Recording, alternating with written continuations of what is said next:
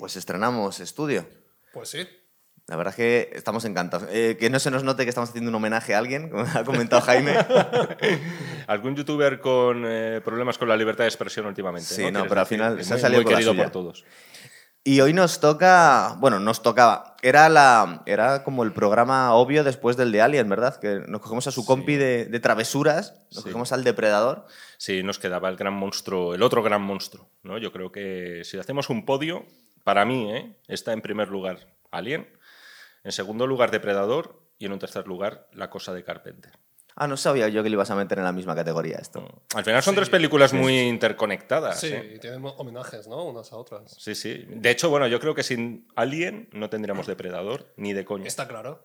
Es muy Pero posible, la cosa ¿verdad? también influye. ¿eh? Claro. Y la cosa también influye.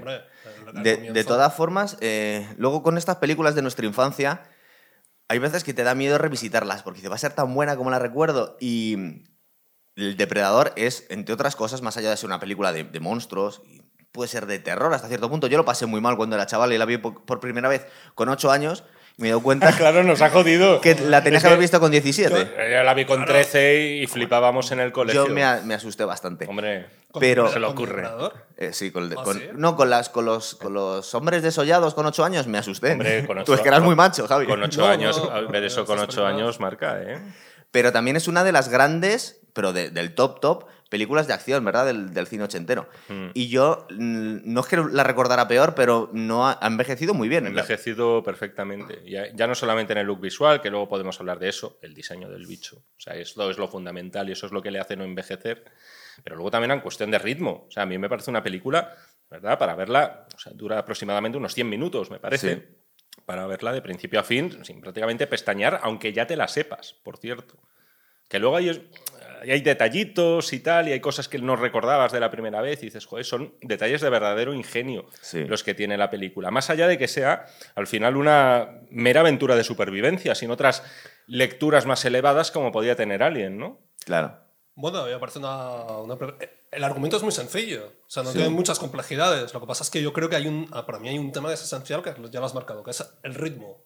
Y además está desde el principio. Y a mí me parece que la música ahí Bueno, es, Es un que musicón, ¿eh? tenemos, eh, yo le quiero dedicar un pequeño apartadito que no sé si... Lo- luego, un poquito más adelante, porque de hecho, eh, en las otras películas que ninguna se acerca ni de lejos, luego discutimos cuál es menos mala de las secuelas, pero ninguna se acerca ni de lejos a la primera, casi lo mejor de algunas muy malas es la música, ¿verdad? Que es lo único que, que te lleva un poco que, a- al recuerdo de la primera película, porque aparte del monstruo y, y de la música, en las otras películas está un poco ausente el, el ambiente que tenemos aquí, ¿verdad? es que la sincronización que hay entre la imagen y la música en la primera Claro. no está en las demás, porque es que hay momentos en que los planos parece que responden perfectamente a los compases de, la música. Pero dos cosas importantísimas. Una, que tenemos a la superestrella del momento, Arnold Schwarzenegger, que venía de, bueno, había hecho con el Bárbaro, Terminator, luego hizo un par de... hizo Comando, que era un poco como la respuesta a Rambo 2, ¿verdad? Que creo que se la hizo el año siguiente en su lucha con Stallone. Luego Pasam- hizo, pasamos por alto ejecutor. hizo Ejecutor, o Raw, Deal se llamó en, eh, en el, el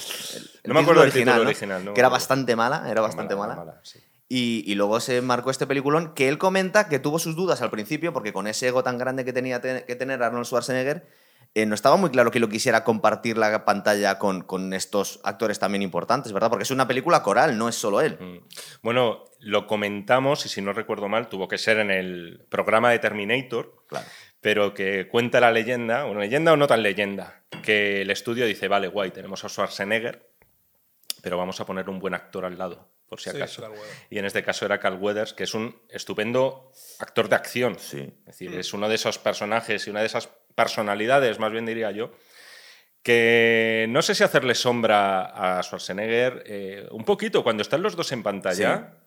Ojo, Con eh, el gran pulso que se echa en mítico. el, el gran pulso del Dylan, principio. son of a bitch. O sea, Se es, un ahí. tío también con una presencia tremenda y que en el cine de acción yo creo que no tuvo el recorrido que quizá hubiera merecido, porque ya después también tenía ya sus años y... Bueno, recordar, supongo que todo lo conocéis, pero era Apollo Creed. Entonces salió en cuatro películas de Rocky hasta que le matan, ¿verdad? Sí. Mm. Y bueno, y luego hizo, a mí me hace mucha gracia, hizo Ac- Acción, Jackson, tío. Acción Jackson, tío. Y Además, yo creo que producida por... est- Había muchos actores de Depredador en Acción Jackson. Cierto, es y verdad. es por el hecho de que los productores son los mismos, que hay que mencionarlos aquí, a Lawrence Gordon y sobre todo a Joel Silver. Eso es. Joel Silver, Arma Letal, La Jungla de Cristal, Que Coma- también comparten, comparten el director con la jungla de cristal. En- en este caso, John segunda- McTiernan. Bueno, no vamos a adelantar acontecimientos, pero el reparto de Depredador 2 está Arma Letal, hay varios actores de Arma Sí, Letal. sí, claro, sí, sí, sí, efectivamente, que Aparte del teniente Murtaugh, por supuesto. Sí, sí. Eh, una, una fricada, antes de empezar a meternos un poco en la película, que me he dado cuenta al final, es que este es Sean, eh, Sean Black, creo que se llama, que es Hawkins. Sha- Shane Black. Shane Black, perdón. Eh, es el, el que dirige la última, Sí. que es pa- un poco para matarle. Sí, lo- Pero resulta que es el guionista de Arma Letal y de. Bueno, incluso del último Gran Héroe. Y del último así. Boy Scout. Del último Boy Scout. Película que yo no me canso de reivindicar como una de las grandes, pese a no estar tan reconocida. A mí Es me verdad. parece la mejor película no, no oficial de la jungla de cristal que se ha hecho. Es posible, cierto. O sea, para mí, para mi gusto. Pero vamos, es un tío con verdadero ingenio a la hora. Y luego hablaremos al final de, de la última película. Claro, y, y es curioso verle que- que, que le tenemos como un personaje secundario, que es el primero que cae, además. Sí, es, el chiste- es el chistecitos, ¿no? Así como es el Sí. que va más de graciosete y tal. También dirigió una de Iron Man y me parece que una de las buenas, la tercera. Sí. La tercera de Iron Man. Es un tío que tiene ingenio para los guiones, o sea, los guiones son muy divertidos, muy graciosos. Ya hablaremos de eso. Otra cosa es que encajara un poco Claro. su estilo con una peli de Depredador. Oye, Pero Jaime, bueno. ¿y tú, que a ti- te gusta este? O que hay gente un poco snob que dice que es un, dire- un director de, de pelis de acción, pero en Jock McTiernan es muy buen especialista en lo suyo, ¿verdad? Es el artesano para mí perfecto. O sea, es un tío, y ahora hablaremos de detalles concretos, de, que son muy de director, de planitos, de secuencias, que es verdad que no vas a encontrar, no es un director que, digamos, re- quiera reinventar el cine, además no es ni su intención, ni nada por el estilo, pero es uno de estos realizadores funcionales a los que ponían un buen presupuesto, unas cuantas estrellas al lado, y sabía resolver muy bien la papeleta. Y tenemos como ejemplo, lejos esta película, tenemos La Jungla, Cristal. tenemos un peliculón que es La caza del octubre rojo, y es verdad que no se prodigó mucho. Y me parece que es por motivos de justicia Legal, sí, y por verdad. motivos Tú- legales, es que- algo de espionaje industrial. Hizo- o sea, hizo- una cosa sí. bastante No, no, es que lo ¿eh? estoy investigando un poco. Hizo un Pablo Casado el tío, ¿sabes? Empezó a. No, tal cual. Sí, sí, sí, eh, contrató un, un servicio de detectives para espiar a la competencia y le pillaron. Y creo que ha tenido que pagar una pasta y. Sí, Sí, Es lo una- que pasa es que mintió y lo llevaron a los tribunales, pues mintió a la CIA, creo. total. total. Es que es, es un poco de jungla de cristal el tema. Total, ¿eh? total. Y es una pena, tío, porque es un. al final, ¿eh? al final tiene una carrera eh, bastante corta y, joder, es un tío que, que ahora que estábamos hablando ¿no? del tema de cuándo vimos Depredador o Jungla de Cristal y demás. Dices, joder, le debemos muy buenos momentos a este señor, porque luego ya hemos visto, y queda constancia, y va a quedar constancia en películas como las secuelas de Depredador, que no es tan fácil que funcione. O sea, que al final se necesita un oficio, se necesita tener una visión, se necesita tener muy claras las cosas. Bueno, pero además, una cosa, eh, es que parece que, que eso, que tiene, tenéis razón todos los que decís las razones eh, accesorias por las cuales las, secuencia- las secuelas de, de Depredador no han sido tan buenas. Pero coño, es que faltaron Schwarzenegger, tío. Que es la superestrella. Y, y es verdad que, que las historias no tienen nada que ver con la original, pero es que lleva la película este tío. Hombre, Y que también yo creo que el, el monstruo tiene sus limitaciones, ¿no? Igual que Alien Sí, tenía sí. potencialmente tenía mucho Ahí más dado, enjundia. el- aquí, vamos, seamos realistas, la película está muy bien, funciona, nos gusta a todos verlos, pero no deja. O pero- por lo- pero es una lo que ca- es. una cacería. O sea, por, sí, o sí. por lo menos, Javi, yo creo que no se ha Súbete un logrado... poco el micro, pon un poco así. No, a- así. Es, ver- es verdad que es muy limitado, pero también puede darse el hecho de que no se haya dado con la varita mágica para crear un universo en torno a él un poquito más amplio. Es decir, haber desarrollado otro tipo de vías y cuando se ha hecho, para mí, con muy poca fortuna. Sí, la verdad como es el caso de las películas de Alien vs. Depredador. A ver, más curiosidades. Por ejemplo, tenemos dos gobernadores en el grupo de mercenarios. Pues tenemos a Arnold Schwarzenegger, gobernador de California, Pues es y a. Jesse Ventura. ¿Jesse Ventura de qué partido es, tío? Eh, no, es independiente. ¿No era de los de Rosperot? No, es un puto loco, en serio. Eh, es un tío. Bueno, lleva, lleva ab- abogando por cosas que en el momento estaban súper mal vistas, como la despenalización de la marihuana, pero lo hacía hace 30 años, 40 años, que la gente lo veía fatal. Eh, era un luchador de pressing catch. Es un ex Navy SEAL. De hecho, cuando cuentan que les entrenaron a todos de las primeras películas que para darle un poquito más de realismo a los marines, eso lo hablamos cuando hablamos de Alien, que decía, los marines son un poco, un poco aficionados y estos se les ve más... más, más... No, estos son mercenarios, ¿no? Claro. Bueno, son como, no, una, no, como un Una grupo... unidad especial. son- Una unidad especial, pero bastante Sí, secreta. son rescate, mercenarios, ¿no? son mercenarios también. Pues, pero que se le ve más competentes, vamos. Y pasaron unos días con, con un entrenador, o sea, con, con- con- con instructores de las fuerzas especiales que les enseñaron. Y dicen que Jesse Ventura se negó porque es Navy SEAL. Dice que esto no me hace falta a mí para nada. De hecho, les estaba vacilando siempre. Dice, yo me haría una película con vosotros, pero jamás iría a la guerra con vosotros. Tiene una. Hubo Para un mí. concurso, decían que era un concurso de testosterona allí. que Total, no, es que lo podemos ver, claro. y tal, y era como que yo como- De hecho, La eh, imagen es la que ha dicho. Gonzalo, la del pulso. Es Sí. decir, que es un planito de nada, eh, pero dices. Pero, hombre, eh, vamos, marcado, va de este ¿no? palo la cosa. Es que yo tengo bueno, muchas curiosidades es porque soy muy fan de esto. Mira, por ejemplo, eh, yo que soy muy fan de Arnold Schwarzenegger. eh, él utilizaba a veces trucos psicológicos para machacar a los rivales en su la, la primera carrera que tuvo, en el, en el culturismo. Entonces parece ser que se metía en la cabeza de los adversarios y les hacía líos. Y le hizo uno a Jesse Ventura para reírse un poco de él. Parece ser que le dejó caer al tío que estaba encargado del vestuario que, dijese, así como, como no, quiere la cosa, que joder, te he tenido que, ampliar el, uniforme porque tienes el- el brazo muy grande. De hecho, lo tienes un poquito más grande que incluso que Arnold Schwarzenegger. Entonces el tío se vino arriba y en el, gim- en el gimnasio pues parece ser que le retó y le apostó varias botellas de champán a que él tenía el bíceps más grande que otro, más grande que Arnold. ¿Qué es lo que ocurre? Que Arnold había movido todas estas cosas y parece ser que tiene tres veces, o sea, tres o cuatro centímetros más que Jesse Ventura. Y se dedicaba a hacer estas guarradas, pero Es otra liga esto. es otra ¿eh? liga, claro, completamente. Además, Jesse Ventura pronuncia la que para mí es la gran frase de la película. Tiene grandísimas frases la película. Tiene muy buenas frases, y, pero. y cambia en la versión española y en inglés, ¿eh? Pero bueno, sí, ¿cuál? Ya, Eh, dila, dila. No tengo tiempo para sangrar. O sea, eso creo que la podría haber dicho el mismísimo coronel Kilgore de Apocalypse Now. ¿eh? Sí, o sea, sí. ojito con esa frase. Podría venir firmada por John Milius. Y, y la hice de, una forma nada. O sea, que la hice de forma muy elegante y muy guay. No la hice de forma. Sí, sí, sí, sí. Ahora no encuentro la palabra en español. Como muy corny. Como muy demasiado. Pero, pero, es una- pero ahí se ve el sentido del humor que tiene la película. Total. La, diferencia Sí. que hay, por eso a ti te encanta Stallone, pero la diferencia que hay entre las películas de Schwarzenegger y Stallone Pero es el que humor yo no puedo elegir las- Javi entre mamá y papá. Yo les quiero a los dos. Pero- pero- Además, a- al final eso es una cuestión de fortuna, porque es que, claro, estamos hablando aquí de Schwarzenegger, que venía de Terminator, hizo esta, hizo después Desafío Total, pues que trabajó con muy buenos directores. Sí, sí. A lo mejor los mismos buenos directores Bueno, con los que no ver. trabajó Stallone. Es verdad. Ni con los buenos guionistas que pero tenían es- pero accidentalmente Stallone, yo creo esas películas. unas películas de mucha calidad. ¿eh? Yo creo que la, Sí, primera, no- de, la primera de Rocky es un peliculón. Es un- que vamos a hacer Bueno, un y- programa algún el día, primer- chicos. y- y- y el acorralado Y el primero. Acorralado. Sí. también. Y el penúltimo tampoco está Que mal. Acorrala- Acorralado yo creo que tiene cierta... Hay, en esta película en- hay ciertos homenajes, bueno, no son homenajes, pero sí que hay cosas que coge de Acorralado y de Rambo. de. Bueno, no, de la segunda, que hay muchas. No, de la primera, porque hay un momento... al fi- Bueno, es que vamos a, No, vamos pero a mira, destrozar, pero claro. al final Dale, cuando está dale. haciendo sus, sus herramientas, al Sí, final... que a Jaime no le al gustaba porque creía que estaba montando cosas del Ikea, parece. Claro. No le gustó. eso. De la última de Rambo. Cuando, cuando se carga el reparto de salir de clase. Que era, sí, que, que a lo mejor era un momento tipo, el momento equipo A, ¿no? momento Ese bricolaje. momento no, en el que, MacGyver, era un momento MacGyver. momento MacGyver también, sí. Que sí. hay un error precisamente al final de la película de Depredador, cuando está preparando todo para hacer la trampa al alienígena, de ¿Cómo? repente enciende una fogata. Cómo le gusta saltar, pero repente- lo hace para provocarle, Javi. No, no, no, no, cuando está preparando las herramientas. Ah, bueno. Y entonces hay un momento ahí y dices, tío, Bueno, pero todavía, todavía no me todavía estábamos hablando del duelito Venga. entre Sí, sí, Stallone y Schwarzenegger. Resulta que, eh, bueno, lo podemos decir en español. En español no utilizaron la misma palabra cuando la tradujeron que en inglés. Pero en Rambo 2, cuando le dice la, la espía infiltrada, que dice, mm, ¿qué significa eh, prescindible, Rambo? Expendable. Y él dice algo así como, prescindible es cuando te invitan a una fiesta, tú no vas y a nadie le importa. Es una que vete tú a saber cómo fue en inglés. Pues Pero- sería parecido, ¿no? No, pero, eh, eh, pero ¿qué es lo que pasa? Que cuando hicieron la franquicia de los mercenarios, en inglés se llama The Spendables. Aquí en un momento determinado, Se dice. al empezar la película, justo Sí. un año después de haber hecho Rambo 2, utiliza la misma palabra Arnold Schwarzenegger Sí. y eso no es casualidad. No es Dice, casualidad. mi grupo de de, mercenarios no son prescindibles.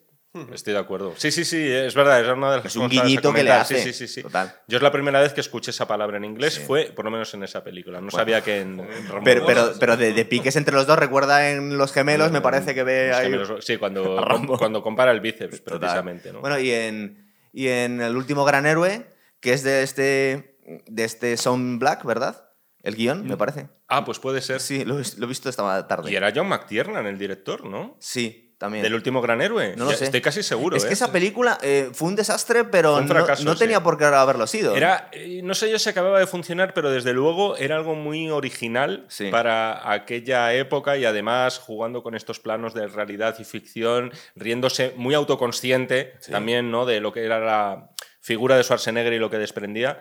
Era interesante y a lo mejor precisamente por ese tipo de innovaciones la, Era lo que los fans de Terminator 2, que era la película justo anterior, yo creo, Es posible, sí. habían pagado para ir a ver, ¿no? Total. Eh, bueno, ¿contamos un poquito la película o nos dejamos de...? Sí, Dale, nos dale. dejamos. Bueno, esto no- yo creo que no me hace falta ni mirar notas, ¿eh? Eh, Vemos a la nave del depredador llegar a la Tierra y justo después vemos a la, a la otra nave, a- al, al helicóptero de los mercenarios, entrar en, en un sitio sin determinar, que luego sabemos que es unas, las selvas de México, creo que son. ¿Se Justo cita el ese- país? ese- ese- No, no, no no, dicen. se cita.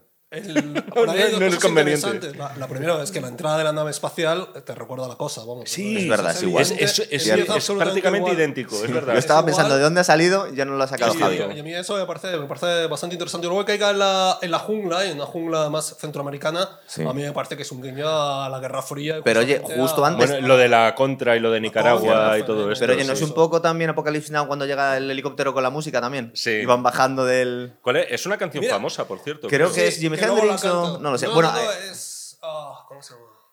Ahora no lo recordamos, qué Little- desastre. Little. Little Richard. No, no, no, no, espérate. No creo. ¿Cómo se llama? No, no, Li- no, Little Richard. Wing, Es eh, que yo creo que era, que era conocidilla. Es conocido. Pero, y me parece que es más contemporánea. Igual no nos sé si viene luego. clásicas. Igual Luego. nos viene luego. Eh, aquí ya empezamos a ver machadas porque está Jesse Ventura que se llama Oye, Blaine aquí. Disculpa, perdón que te interrumpa. No, no, pero dale, dale. Pero cuando tú hablas que llega el, llega el helicóptero, Sí. a mí me parece una cosa que, es, que a mí es un detalle de un buen director, precisamente, es cómo, llega, cómo te presenta Schwarzenegger en la película Sí. y cómo acaba Schwarzenegger en la película. Y me parece que eso es un detalle Ah, ostras, esencial tiene- de un buen sí, director. A ver, dilo. Eh, Llega con una gorra súper chulo, unas gafas de sol, El fumando puro. un puro, que vamos, la, la señal de identidad porque le reconoce todo el mundo. Y cuando acaba la película, el último plano de Schwarzenegger es la de un tío traumatizado. Ese- un tío es- que está ido, sí, descompuesto, sí. está ido. Y a mí eso me parece bastante interesante, cómo empieza un personaje cómo termina. Total. Pero es el sí, último que se eh, baja del helicóptero, en los dos casos también. Porque una, la gran frase, porque esta película está llena de frases icónicas, pero la que ha quedado en Estados Unidos es el Get to the Chopper. El ve a ir al helicóptero, que aquí no nos llegó. Aquí la ¿Por qué, por qué molaba la frase? Por cómo lo dice él en. Ah, en get to the chopper. Get to the chopper. Get No sé, les hizo- les- aparte, creo que estaba lleno de barro en el suelo. Ya, hablábamos de este tema de que te lo preguntaba a ti.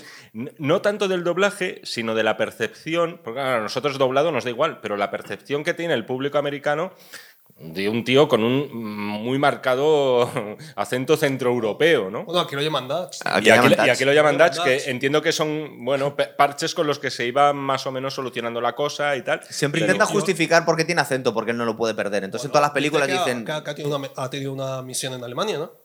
En Sí, la película. Es verdad, sí, sí, sí. Bueno, es que aquí yo creo que son mercenarios internacionales, son una especie de Spendables, ¿eh? ¿No son un poco los mercenarios de Stallone? Algo entiende. creo. Es un, es un poco ese rollo, sí, Es sí. un poco de eso. O sea, como de, de una subcontrata, ¿no? Podríamos decir de, de la CIA o algo así por el estilo. No sé si se menciona la CIA, me parece Sí, que no, sí. es que de hecho ahora baja- bajan del, del helicóptero, les presentan al general y les está esperando Apollo Creed, que se llama aquí Dillon, que está Sí. el, el escenón este que se echan un pulso, que también está fuertísimo este Carl Weathers. ¿eh? Sí. O sea, claro que no puede competir con, con esta bestia. Y, y parece ser que ha sido alguien que ha trabajado en el mismo, el mismo sector que ellos, pero dice, te, te tienen empujando, joder, lo iba a decir en inglés, pushing too many pencils, es decir, que te tienen haciendo trabajo Sí, de oficina. papeleo, ¿no? Le viene a decir, se te ha puesto el culo gordo, ya no me puedes ganar un pulso, ¿no? Yo creo que hay un- es un detalle curioso ese, porque además marca la diferencia con Schwarzenegger desde el principio. Sí. Tú ya estás en un despacho, no tienes la fuerza para esto y además Bueno, te, has, te has- te has burocratizado. A mí me pero no parece sé muy si te- se ha burocratizado, Javi, pero no sé si te acuerdas que es un tío con ese cuerpazo Sí, ya, que, que- está que va, que, va, que va con el traje y la corbata, pero le, le- le está Pero saltando pierde, por todos pero- los lados, tío. Pero pierde, ¿no? Pero pierde, es verdad. el pulso. Y además curioso. hay un tema curioso y es que si tú entras en un despacho, te corrompes. Y es un tema... Mm. Es un poco lo que vienen a decir, que ¿verdad? a decir. Por- porque Y desde sabes el con principio... troca un poco con la personalidad de Harry el Sucio. Claro. Es ese tipo de personaje Sí. de en contra de los burócratas, en contra del papeleo, en plan vamos a solucionar los problemas de forma expeditiva. Y te voy a decir otro detalle. Hay un momento en el que dice, nosotros no somos asesinos, rescatamos personas. Y Sí. marca la diferencia justamente con él. Que bueno, que despacho. ahí es un poco demasiado buenista, porque yo no me lo creo, con los salvajes que sois, que habéis estado haciendo chistes. Es que se me ha olvidado el chiste que hacen en inglés, eh, este Blaine que les, eh, Ah, le- sí. les ofrece tabaco de mascar y, y utiliza la palabra fagot directamente, porque eso no se podría decir hoy en día. Dice, sois, sois todos unos maricones porque no masquéis tabaco como yo, que soy un tiranosaurio sexual, o algo por el estilo. es que estas cosas que son anacrónicas, pero que mola tenerlas por lo menos en el recuerdo, porque es lo que ha dicho Javi, es una explosión de testosterona brutal la película. Me acabo de acordar, por cierto, que ya, bueno, hemos hablado del tema de Stallone y tal, pero que eh, la película surgió un poco casi como un chiste privado. en Hollywood. En el sentido de, joder, ¿qué vamos a hacer ahora con Rocky? Porque Rocky 4, ¿de qué año es? Estamos hablando de es anterior a Claro, esta, es, un que año Rocky, antes. es que Rocky es eh, las primeras películas son bastante antiguas. Creo que la primera es del 77, Sí, pero 77. incluso puede Yo ser tengo aquí anotado alguna cosa. pero ya- 76 porque se me olvidaban. Sí. Y el primer Rocky me parece del 77, el segundo del 60 el 79. Pero lo curioso es que el, el Rambo 3 de lo- del 88 y el Rambo 2 del 85. O sea, tiene Claro. unos cuantos precedentes. Había, Eso es, había un eso chiste es. privado con esto en Hollywood que decían que vamos a hacer ahora con. O sea, ya Stallone se ha enfrentado a todo lo que se podía enfrentar a un boxeador. que va a ser lo siguiente? Ponerle enfrente de un alienígena. Y entonces la cosa está en que la bromita al final dijo, coño, pues a lo mejor esto Y no es tan es raro. Y, y al que le pusieron no, fue Arnold, no ¿no? es tan raro hacerlo y al final pusieron, pusieron a Arnold, no a él. Y escogieron un alienígena de verdad para que Arnold eh, se despachara a gusto con él. De todas formas, eh, mola también ver a Schwarzenegger sufrir en esta Sí. película. Es ¿eh? un poco, es un poco John McClane, ¿verdad? Porque hasta ahora era demasiado invulnerable Es cierto. y aquí lo pasa mal. Es cierto. Pero Alguien hecho- más fuerte que él, ¿no? Claro, pero de hecho luego veremos cuando hablemos del depredador cómo lo tuvieron que cambiar, aparte de porque, Bueno, bueno, porque bueno, Juan eso. Claudio se desmayaba, pero no solo por eso, sino que es que además eh, era muy pequeñito. Eh, John Claude Van Damme es mucho más pequeño que Arnold Schwarzenegger. que se- podríais decirlo ya, lo de Jean-Claude Van Damme, porque vamos, es una de las. Es- es que hay vídeos por es ahí. una de las anécdotas. Hay ¿no? vídeos por ahí, sí, sí, sí. No, ¿Y, y- y pero cómo ya- se despidió del rodaje? Sí, todos a. y, y además, eh, pero él, él lo explica ahora, no se avergüenza ni hace como Steven Seagal, que niega las cosas, es- es- él explica lo que pasó. Y eh, yo creo que era la primera película, eso lo hablamos cuando hicimos nuestro programazo de que se está viendo bastante, nuestro programa de alienígenas extraterrestres Hombre, joder, ochenteros. es que se estaba currado, ¿eh? ¿Verdad? Nos salió bien. Además, que lo estamos explotando a gusto después para, Para subir más para, clics, para sí. hacer más, para hacer programas ya derivados de eso. Sí, lo estamos ampliando ese Pero programa. no- lo que no sabía es si, si Van Damme llegó a rodar algo. Sí, sí, sí. De hecho, yo no sé si algunas secuencias, eso te lo- cuando sale transparente, el depredador es posible que sea alguna escena de Jean-Claude Van Damme. Creo, una, una lo es seguro. Creo que, que arrastra, porque he visto las imágenes, que arrastra un cadáver dentro de la maleza y, y vemos el, lo que es el. Está vestido de croma, de, de en rojo, es una especie de escarabajo. No, es una especie de langosta escarabajo roja, muy ridícula, con un ojo solo. Y es Jean-Claude Van Damme el que arrastra a Son Black, creo que es dentro de la maleza. Sí. Porque claro, al ponerlo transparente no se nota nada. Pues esas escenas no han hecho falta volverlas a rodar. Eh, que estábamos en, en- Ah, bueno, cuando estamos hablando de, de la conversación en la que eh, Dillon le empieza a contar la misión a, a Dutch y desde el principio sospecha este hombre, ¿verdad? Empieza- se empieza a mosquear. Dice, esto no me cuadra mucho. Te tengo que llevar a ti conmigo.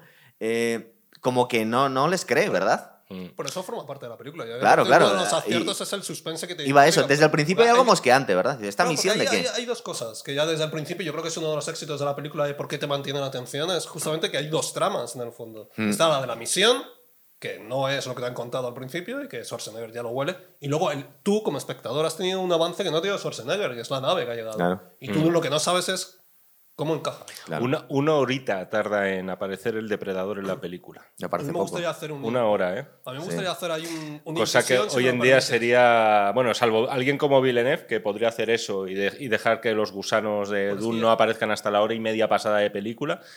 Hoy en día se apuesta por otro tipo de cosas, pero en ese cine de los 80, o sea, es que al final tenía su mérito el cómo te creaba suspense Pero- y cómo se escondían los truquitos y para sacarlos en el momento adecuado. ¿eh? Yo creo que tenía un precedente y de hecho Nadie, llevas, ¿eh? llevas el precedente encima. Porque el primer precedente de eso fue Sí, Tiburón es cierto. de Spielberg. Pero, y además se hizo y- por pero una en este caso por, por un presupuesto que, o sea, que no permitía, por supuesto, recrear eh, Aquí hubo un problema los tiburones. monta. Los tiburones se jodían. Vamos más hablando en plata y decían, pues mejor. Aquí se jodían también los depredadores. De hecho, en tiburón hay una secuencia que es la de los, lo de los barriles amarillos. Sí. Sí. ¿Sabes? Directamente. Eso que queda, que además queda guay, pero claro, en parte es porque. Porque no querían ocultarlo. A ver. En- eh, con, con el rodaje del tiburón lo que ocurrió, y a mí me parece que además es un tema bastante curioso, es que se crean varios, Sí. varios tiburones, todos son horribles, uno se les hunde y que hasta donde yo sé, Sí, ahí los ti- los tiburones Seguirá ahí, los- criando bivaldos, debe seguir al fondo del mar. Programa de la saga de tiburón. Sí, que pues- además ha dejado películas buenísimas. Claro, pero tú tiras, tira, tira la piedra muchas veces y esconde la mano, está bien. Pero Luego no las empiezan pero- a pedir, ¿sabes? Pero aquí hay un pidan, que tema curioso y es que ellos retrasan la aparición del tiburón.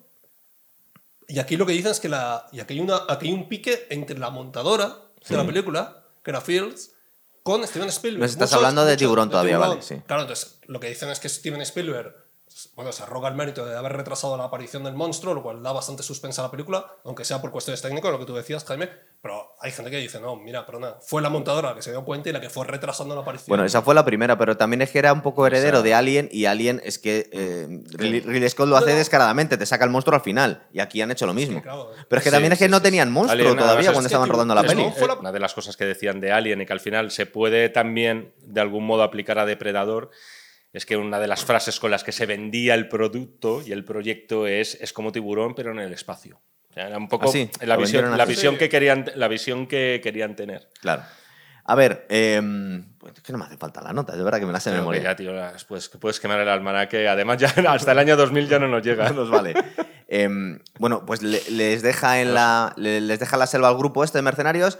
Em, no nos hemos enterado muy bien, y yo no me he enterado, y mira que he visto veces la película, cuál es la misión Tienen, realmente. tienen a alguien secuestrado, me parece. Tienen que liberar a alguien. Eh, Es que No, vamos a le cuenta muchas mentiras. político. Que dice que llevaban a un ministro, las fuerzas especiales que, que le estaban intentando sacar del país y se estrella en un territorio enemigo. Y pues como quieren tener pues cierta... de- ¿Cómo lo- sería la palabra esta? Que, que- que pueden, que pueden negar que te conocen, pues mandan unos mercenarios en vez de a sus tropas. Sí, exacto. Luego resulta que se han mandado a las tropas, claro. No, Mm. no pasa nada. Eh, entonces les vemos aparecer en la jungla y muy, muy poquito tiempo pasa. Es verdad que vienen a decir que es una jungla muy cerrada, que nunca han visto algo así, que hace mucho calor y son ve- veteranos que, se supone que están acostumbrados a esas condiciones. Enseguida ya vemos el, primer eh, helicóptero estrellado, ¿verdad? Sí. Bueno, es que es prácticamente al principio. al principio de la película. presentación ya está, porque yo creo que la película corre, vamos. Y va ven, ya, lo- y ven ya los cuerpos. Mm, pues, Bueno, un dos minutos después, después, pero sí. sí, Sí, eso es. Eso es. Pero empezamos a ver cosas, hombre, nosotros sabemos porque sabemos que se llama Depredador la película y hemos visto una nave espacial, pero empieza a ver cosas que, que no cuadra con una guerrilla, una guerrilla comunista que es la misma que mataba eh, John Rambo, o sea que aquí no se complicaba en la vida, el enemigo es el comunista, claro, en los 80. Efectivamente, sí, sí, sí. Bueno, y además ya desde el principio hay gente del equipo que sospecha que está pasando ahí algo que no es normal, ¿no? Sí. Lo que nos podemos imaginar es una especie de FARC. Dicen, estos tíos son, son unos cutres. Esto- aquí venimos, eh, ellos se, se preveían que iba a ser un paseo militar. No se pueden imaginar que de repente hagan estas, sobre todo, crueldades al principio, ¿verdad? Mm. De todas formas, ellos la misión, o sea, FETEN, o sea, la misión, La quiero misión decir, sale la- perfecto. lo que ellos creen que es la misión, La están impecable. cumpliendo muy bien. Sí, de hecho, No, cuando impecable. llegan, luego lo comentaremos porque es una fiesta a los que nos gusta la acción de los Sí. 80, es eh, el ataque al poblado Es la- comunista, que es, la, la- es la locura, ¿verdad? Es la secuencia Joel Silver. O sea, Sí. y Sí. Tienen que explotar cosas. Tienen que explotar de repente un camión, todo explota por los aires y tal. Y esa es la parte más Joel Silver. un poco, yo creo que la, o sea, el peaje que había que pagar Sí. para luego tener una película más tirando al Hombre, suspense, y- como y podría también ser tiene su Depredador. función, ¿no? O sea, demuestra que son unos pedazos de killers capaces Claro. de matar a todo el mundo y que luego de repente hay un monstruo que los está matando. Es que lo venden tal que así, que dicen, dicen eh, utilizan a los, a los eh, cazadores más, eh, a los mejores que hay en el planeta Tierra, que se supone que es un grupo súper especializado, que son lo mejor de lo mejor, que es el depredador por excelencia en el planeta Tierra, es el hombre, pero tiene que venir alguien de fuera para machacarles. Ah, Se supone que los mejores guerreros, los mejores cazadores del planeta son cazados por alguien superior a ellos. Es como la pirámide alimenticia. Eh, vamos. lo que pasa es que hay Shane Black, tío.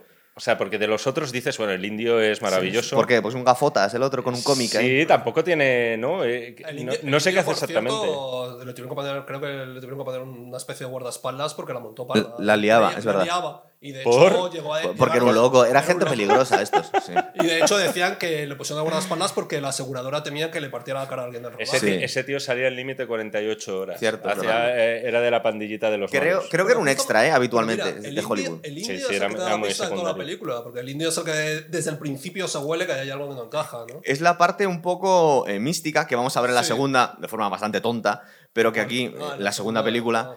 Pero que aquí, mm, de alguna forma, un poco espiritual, que este tío, a través de sus poderes mágicos de indio americano, por- pues es- que es intuye algo sí, raro ahí, ¿no? Por el tema, yo no sé si llega el tío como a oler el terreno y cosas de estas. ¿no? no en un momento dado se le ve como muy De, de agachado. hecho, una cosa, eh, Sí, porque sigue las huellas, ¿no? claro, porque es, el típico rastreador Pero indio. la- las huele al final como. No sé si las huele eso, yo creo. Igual como Dante. como mi perro. De todas formas, Oye, em, ahora, ahora- perdona que te interrumpa, pero no, ahora dale. que lo pienso, es bastante políticamente correcta, porque tienes un indio, Bueno, tienes un negro, han- es- dicho maricón dos o tres veces ya, ¿eh? Y, antes de empezar la película. y- esa matanza a unos guerrilleros comunistas hoy en día no, no, no sería vista con Es tan buenos ojos. es curiosi- No, total, la gente se iba a indignar. Tendrían que decir que eran fascistas. De- Te puedes imaginar que eran guerrilleros de Vox o algo para poder venderlo hoy en día. soviéticos, ¿no? Claro que eran soviéticos. De, de hecho, matan un par de Sí, soviéticos. sí. Que son amigos exculturistas de Arnold Schwarzenegger, porque siempre los mete a los mismos. Mm. Son unos tíos que salen sí. en todas sus Ah, películas. sí. espérate, ¿cómo se llamaba este tío con nombre nórdico? Olaf, no sé qué. Sven. Ole Thorsen. Sí, ese. Pues ese, ese es uno de los que muere al principio. Pero también le, le mata a John Rambo en Rambo 3. O sea, debe ser un, un tío que hace de ruso y siempre muere. Thorsen, además, y, Jesse Ventura no salían con Schwarzenegger en, En The Conan, Running Man. y en Conan.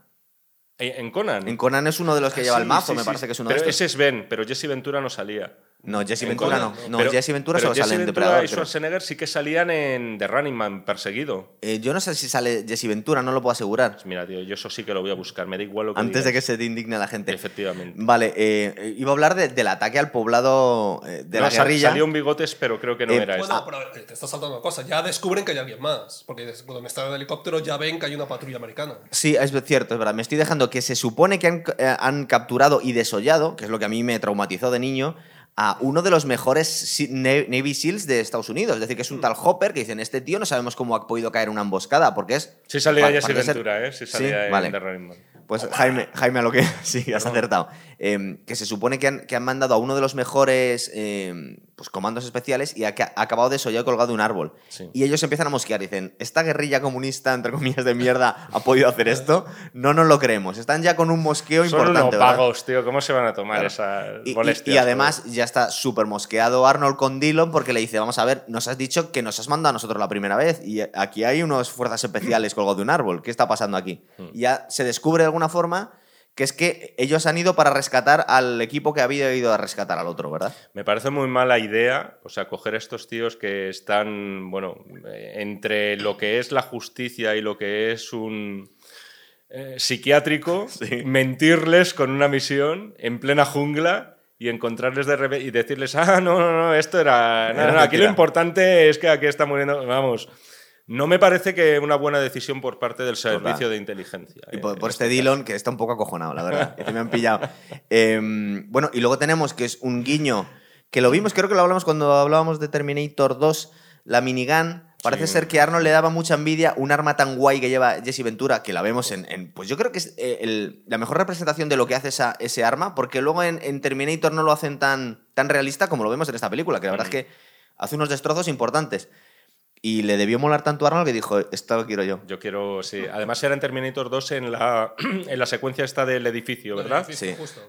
Cuando empieza a destruir todos los coches patrulla y los Claro, helicópteros. porque quería ese arma, porque lo usa eh, Blaine y luego lo usa este que se llama Bill, bueno, es Duke, me parece que se llama él. Bill Duke, sí, el, el negro calvo, ¿no? Que sale- que- que Mola lucha co- mucho también. Jo, es que, son- Es que molan mucho todos, Es que eso, Jaime. claro, es que esto es uno de los secretos. Y es que eh, no es un grupo de actores. De hecho, hay películas de Depredador que tienen sobre el papel mejor reparto que esta. En el sentido de tener a gente más talentosa, más versátil, Sí. más curtida en todo tipo de roles dramáticos. Pero es que incluso físicamente, todos aquí es que son perfectos. Es decir, y al final no sabes absolutamente nada de estos tíos. En este caso es que es entre cero y nada. Es que no sabes nada, ¿no? No sabes ni si Sabes que tiene son, hijos, que son, que son si no tiene hostia, parejas, que si tiene gente muy peligrosa y ya está. No sabes absolutamente nada y, de algún modo les, les, joder, les pillas un- su cariño a Sí, estos tíos. ¿no? claro. Pero, pero están definidos, ¿no? Muy bien. Hay un momento que hay un viaje en helicóptero, ¿no? Cuando Sí. van hacia allá, y uno tiene la maquinilla de afeitar, otro está con la Sí, música, el con- otro... o sea, con los bien, cómics otro. Con los cómics, que además eso habría que rastrear si ya está anteriormente, porque la verdad es que una manera de, en muy poco tiempo, los has definido todo. Y eso que está diciendo tú ahora, Javi, eso se echa de menos en todas las putas pelis ahora de superhéroes y tal, que no tiene ninguna profundidad, que no te identifica realmente con los personajes y esto sin necesidad de muchos minutos de película, enseguida te, te, te encariñas un poco con ellos, ¿sabes? Que hoy en día las pelis de héroes son muy superficiales al final lo- los, los personajes. ejemplo, Es que esta no es tan superficial en ese Claro. aspecto. Porque, por ejemplo, eh, Jesse Ventura y este, el negro, tienen una relación de amistad. De Sí. hecho, él al final, el negro precisamente muere. Pero, bueno, le estoy llamando aquí el negro. pero- Que sale en comando también, llevándose una paliza de Arnold Schwarzenegger, justo en la película anterior. Y saldría en Acción Jackson, si no En recuerdo mal. Jackson, Pero, por ejemplo, yo qué sé. Y luego son el, también el poder que tiene determinadas imágenes que se te quedan grabadas. Y yo una de las que me acuerdo es de este tío totalmente sudoroso pasándose la maquinilla de afeitar Varias veces al va- día. varias veces al día, ¿no? Son, son detalles que dices, joder, no es precisamente una elaboración que dirías propia de, de Shakespeare o de una dramaturgia muy psicológica, Pero- recuerda que va a. Yo creo que va a poner una bomba o va a hacer algo y se le ocurre la genial idea y dice, ay, hay un camión aquí. Y levanta un camión, lo carga de bombas y lo tira contra una choza. Y dices, eso. El, el asalto, el- yo vi la película hace poco relativamente. El, el asalto me recordaba más allá del valor. Eh, algunas escenas. Ah, la, temporadas. esta, era la Hackman que manda que tenía, un joder, sí, para sí, rescatar a para rescatar a prisioneros, Prisioneros. por de estadounidenses por, a manos de los vietnamitas. Y aquella película, cómo explotan, cómo están rodadas las escenas, cómo la gente salta Sí, por los aires. Sí, todo eso, un poco me equipo A recordaba un también, poco. sí, verdad. Oye, recordar que a Rambo 2, en, a Rambo en la 2, le mandan a, a rescatar al Vietnam a prisioneros de guerra. O sea que, Es que le, le estaba es que- pisando es que el material. aquí, Y, y es que además eso era una forma de no aceptar el resultado de la guerra. Es Oye, decir, de algún modo había que volverla a ganar, no, Sí. puede- no podía darse por perdida. Oye, y te Claro. voy a decir, Rambo 2, esta película tiene muchas concomitancias. ¿eh? Hombre, muchísimas. Muchísimas, porque por ejemplo es una jungla, están estos chavales. No, si- si le está Hay- corrigiendo hay los diálogos hay- hay una- directamente. Hay una protagonista. Total, sí, Mm. es verdad. Eh, también de la, de la zona, porque Sí, una era vietnamita y esta creemos que es mexicana. Los one-liners, tío, de Ernie. Hay el, el one-liner que parece ser que un otro, iba a decir el que más, y ya lo he dicho antes, pero otro muy recordado es el stick El around. stick around. ¿verdad? Que le tira un cuchillo, se queda Aquí no sé clavado. cómo lo tradujeron, pero supongo que Le no, te, debieron- no te muevas, ¿no? te Supongo. muevas. Sí, la verdad es que no, hombre. Yo creo que si lo hubieran dicho algo así como le he dejado clavado o algo así, pues hombre. No, no, peor, pero, habría, mal. ¿tú crees que- pero habría Mal, sido, tío. pero habría sido un poco más fiel a- al espíritu de la frase. No, pero no te, no te muevas si te acaban de, de insertar eh, y empalar en una pared. Yo creo que no está, no está mal resuelto. ¿eh? No. O sea, lo otro Hay- sería lo hay algunas poco- que no están tan bien resueltas. hay cierta ironía y cierto humor que a lo mejor en otro no tiene. Mm. Ya, es verdad. Eh, bueno, eh, y, y descubren a la prisionera. Que, bueno, la prisionera no, eh, perdón, esta, esta era prisionera no, esta es una guerrillera Es que han una capturado. Porque Sí. a, los, a los rehenes los están ejecutando en el momento cuando llegan ellos. Por eso deciden atacar el, el- Mm. el poblado, ¿vale? Y bueno, mientras están. eh, La a- a- guerrilla- a la ver si lo recuerdo. De hecho, está detrás que va a matar a Schwarzenegger. Sí. Ah, sí, es verdad. Se han dado cuenta que han matado a todos los rehenes y han capturado a una guerrillera. Y aquí ya vemos un momento en el que están intentando huir y empiezan a desaparecer gente. Creo que es el momento en el que intenta huir esta guerrillera que no se, no nos dicen cómo se llama, ¿no? O nos lo dicen en algún momento. Yo creo que no, no se lo preguntan. Directamente. Oye, hay que ver la versión original para darse cuenta. El español de esta película está muy bien hablado, ¿eh? Sí. Sí. Igual que hoy en día muchas veces es para matarse. La actriz no- no- creo que es mexicana. Bueno, la actriz es mexicana. Sí, el Pidia Carrillo. Pero todos hablan muy bien Sí, español. Pero sí, sí. El, el problema es cuando hay un actor americano haciéndose pasar por español. Porque tú ves un peliculón como es. Un peliculón con todas las letras, como es eh, Carlitos Way. De- Con Al Pacino atrapado por su pasado. Eh, Pacino, o sea, amor por mi parte, eterno, le adoro, tal. Posiblemente el actor que más admiro. Es horrible escucharle hablar en castellano en esa película porque dices, jamás un portor. O sea, no, no, no. Ni un, ni un- o sea, no, no, No, se nota que que no, no, que no, que no lo hagas. no, no eres, se nota que no eres. Aquí habla en español el tal Poncho, que creo que es un actor que seguramente es, es- es latino, sí, sí. pero luego Carl Weathers habla muy bien español también. Sí. O sea, que, Mm. lo, que se, lo, se lo curran bastante. O sea, no es aquel, que igual que muchas películas de los 80 vemos hay cosas que, que cantan porque se han ido puliendo con los años. eh, esto, pues igual no lo vemos un español tan fiel en actores americanos que no saben hablar español, como aquí Sí. en los 80, tío. Bueno, creo que el primero de todos cae. A ti te gustan mucho estas cosas, que lo hacías en Alien. No sé si vamos a poder decir el orden en el que caen. El primero cae Son. son Shane Black, ¿no? Shane Black sale. Sí. cae, cae Hawkins. Ese sí que es Spendable, sí. Todos lo son al final. Pero este especialmente. Sí, efectivamente, es el primero. Además, eh, joder, mm, ya me pillas. Empieza ya, es con algún juguetito del depredador. Em, no lo recuerdo. Lo que, lo que sí me parece es que. Es en con- el- en son el con las bolas azules estas que lanza. Sí, el rayo el ese me rayo, parece. no sé. Lo No, que- yo creo que aquí hay, aquí hay un tema que Las- me parece que es interesante y es que ahí justamente cambia, ¿no? O sea, y a mí me parece que es un efecto cinematográfico bastante importante para remarcar. O sea, es muy común en el cine, pero por ejemplo lo podemos ver también bueno, en un montón de pelis, ¿no?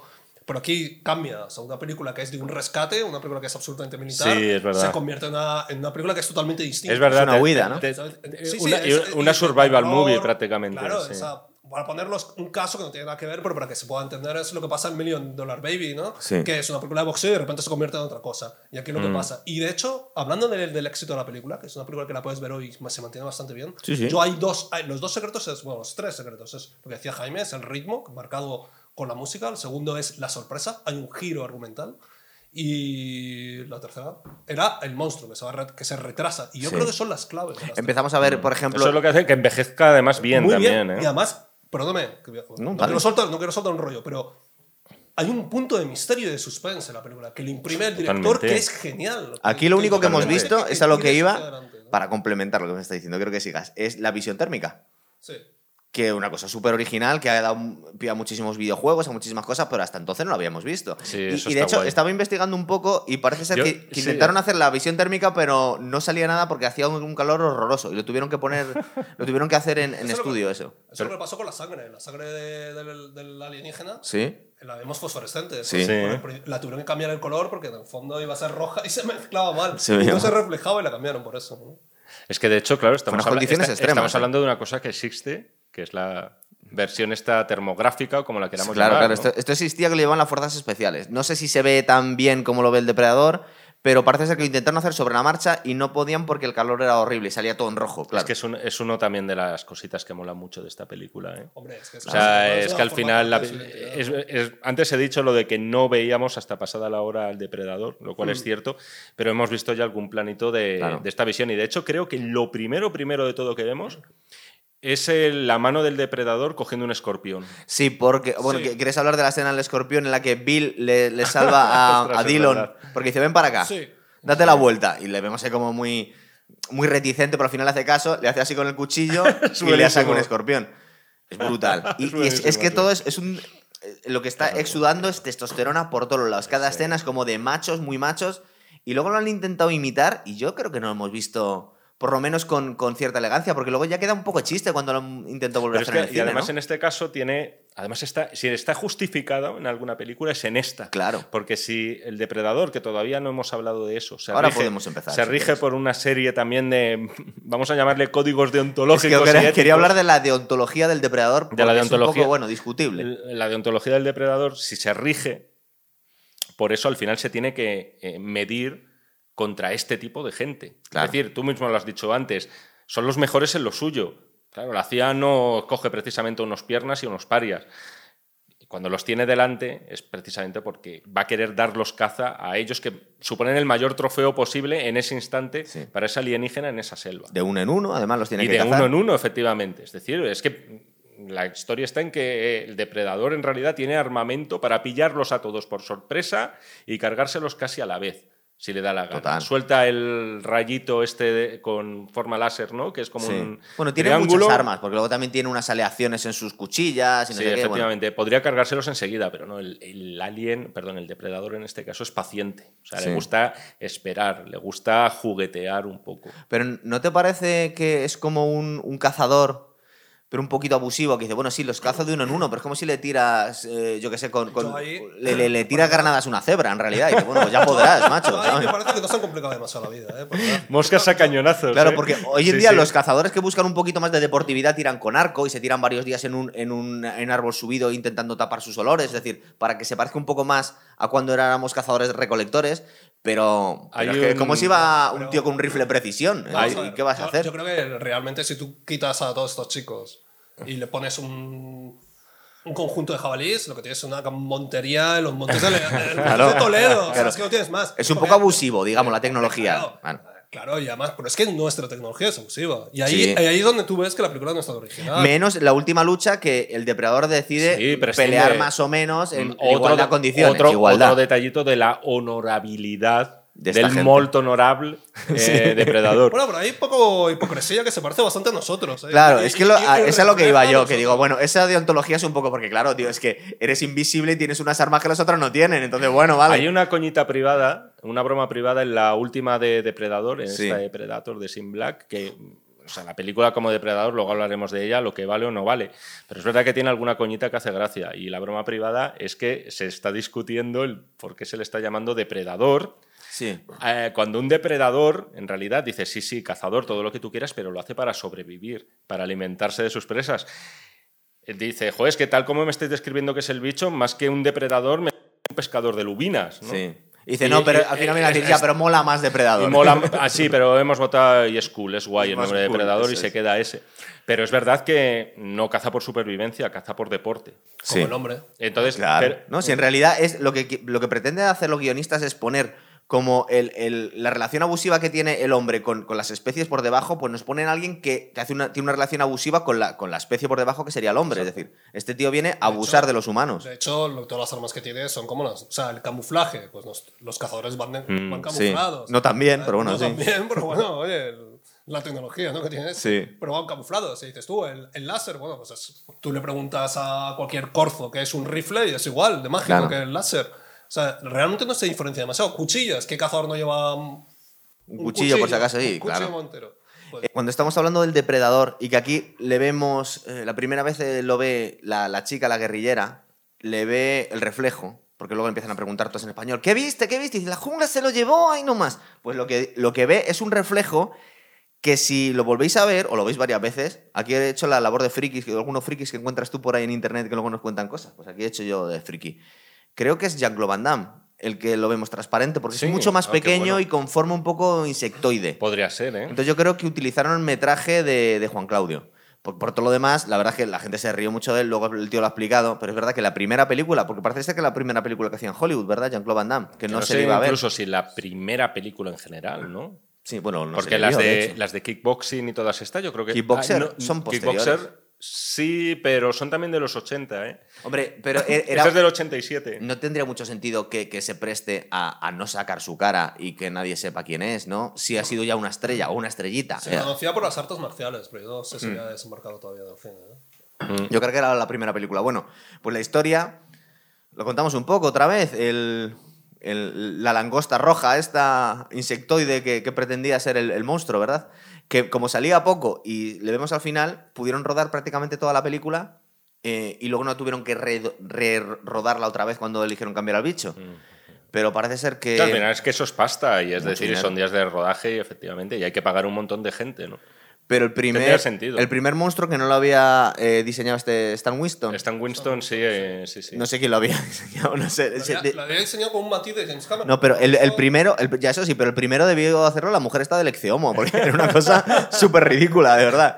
Eh, parece ser que, Jean-Claude Van a veces se desmayaba directamente, no podía saltar. Luego le, sustituyeron por un, por un extra cuando él se fue del rodaje y se partió las dos piernas, me parece, porque le pusieron unos zancos y tenía que saltar de árboles. Es decir, era, mm, era imposible. Pero además es que era un bicho totalmente ridículo. Lo vemos ahora, es verdad que lo vemos de rojo, esperando a que luego lo, le hagan algo por ordenador, pero dices, esto ni forma de arreglarlo. Y yo creo que es que roda- rodaron dos días y luego fue... eh, ¿cómo- cómo? ¿El Stan? Winston. No, el director. Eh, McTiernan. McTiernan a, a los productores le enseñó los dailies y dijeron, no quiero hacer más. Y dicen, no, no, no, Esto no- esto no va. Esto no puede seguir esta senda. Que nos hundimos, ¿verdad? Tío, eh, Stan Winston, claro. Hay que hablar aquí, por ejemplo, él es el creador de la Reina Alien. Yo ahora te la paso. Porque encima lo que ha dicho Javi, que es El que mejor eh, monstruo de la- de la participó en el historia, diseño James. Cameron por accidente, además. Es y lo de James Cameron sí que... bueno, sí, habría que ver hasta qué punto, porque claro, James Cameron aquí no tiene ningún crédito No, en esta es que, película. Según dice la leyenda, por lo visto iba dibujando al lado suyo en un avión Eso de es. vuelta y entonces James Cameron me dijo, me gustaría esto, pero con, Con mandi- mandíbula. con mandíbula. Sí, como si fuera Sí, una... sí, Sí, además, eh, Aliens el regreso sí. es justo anterior, me parece, a esta, ¿eh? Entonces Sí. quiero decir, Este ya... es del 87, no lo y, hemos esta- dicho. y Aliens es del 86, entonces este ya, joder, estaba muy subidito y era ya una voz autorizada para esto. Puede ser que fuera verdad, Y ¿eh? de Sí, sí. hecho, tiene una- la, la boca con esa doble boca un poco que se explica Está es muy bien hecha, por cierto. Sí, pero tiene Ah. cierta resonancia, ¿no? Alien. Sí, También. sí, sí, sí, sí, Bueno, sin eh, duda. eh, antes de que luego nos metamos en lo políticamente correcto o no, parece ser que lo que estaba buscando Stan Winston era eh, un guerrero Rastafari, dijo él. es que yo, sí, yo O también... sea, que ya le hizo las rastas una, en el momento. una de las cosas que leí en su día es que eh, se basó en un guerrero Rastafari. Claro. Entiendo que al- alguna tribu jamaicana o algo así por el estilo. Eso es. Entiendo que sí. Que aparece en la segunda. No, cuando hablamos de lo políticamente Sí. correcto, es que parece ser que hubo quejas porque decían que era una apropiación cultural que un alienígena le quitara las rastas a los jamaicanos. Parece ser.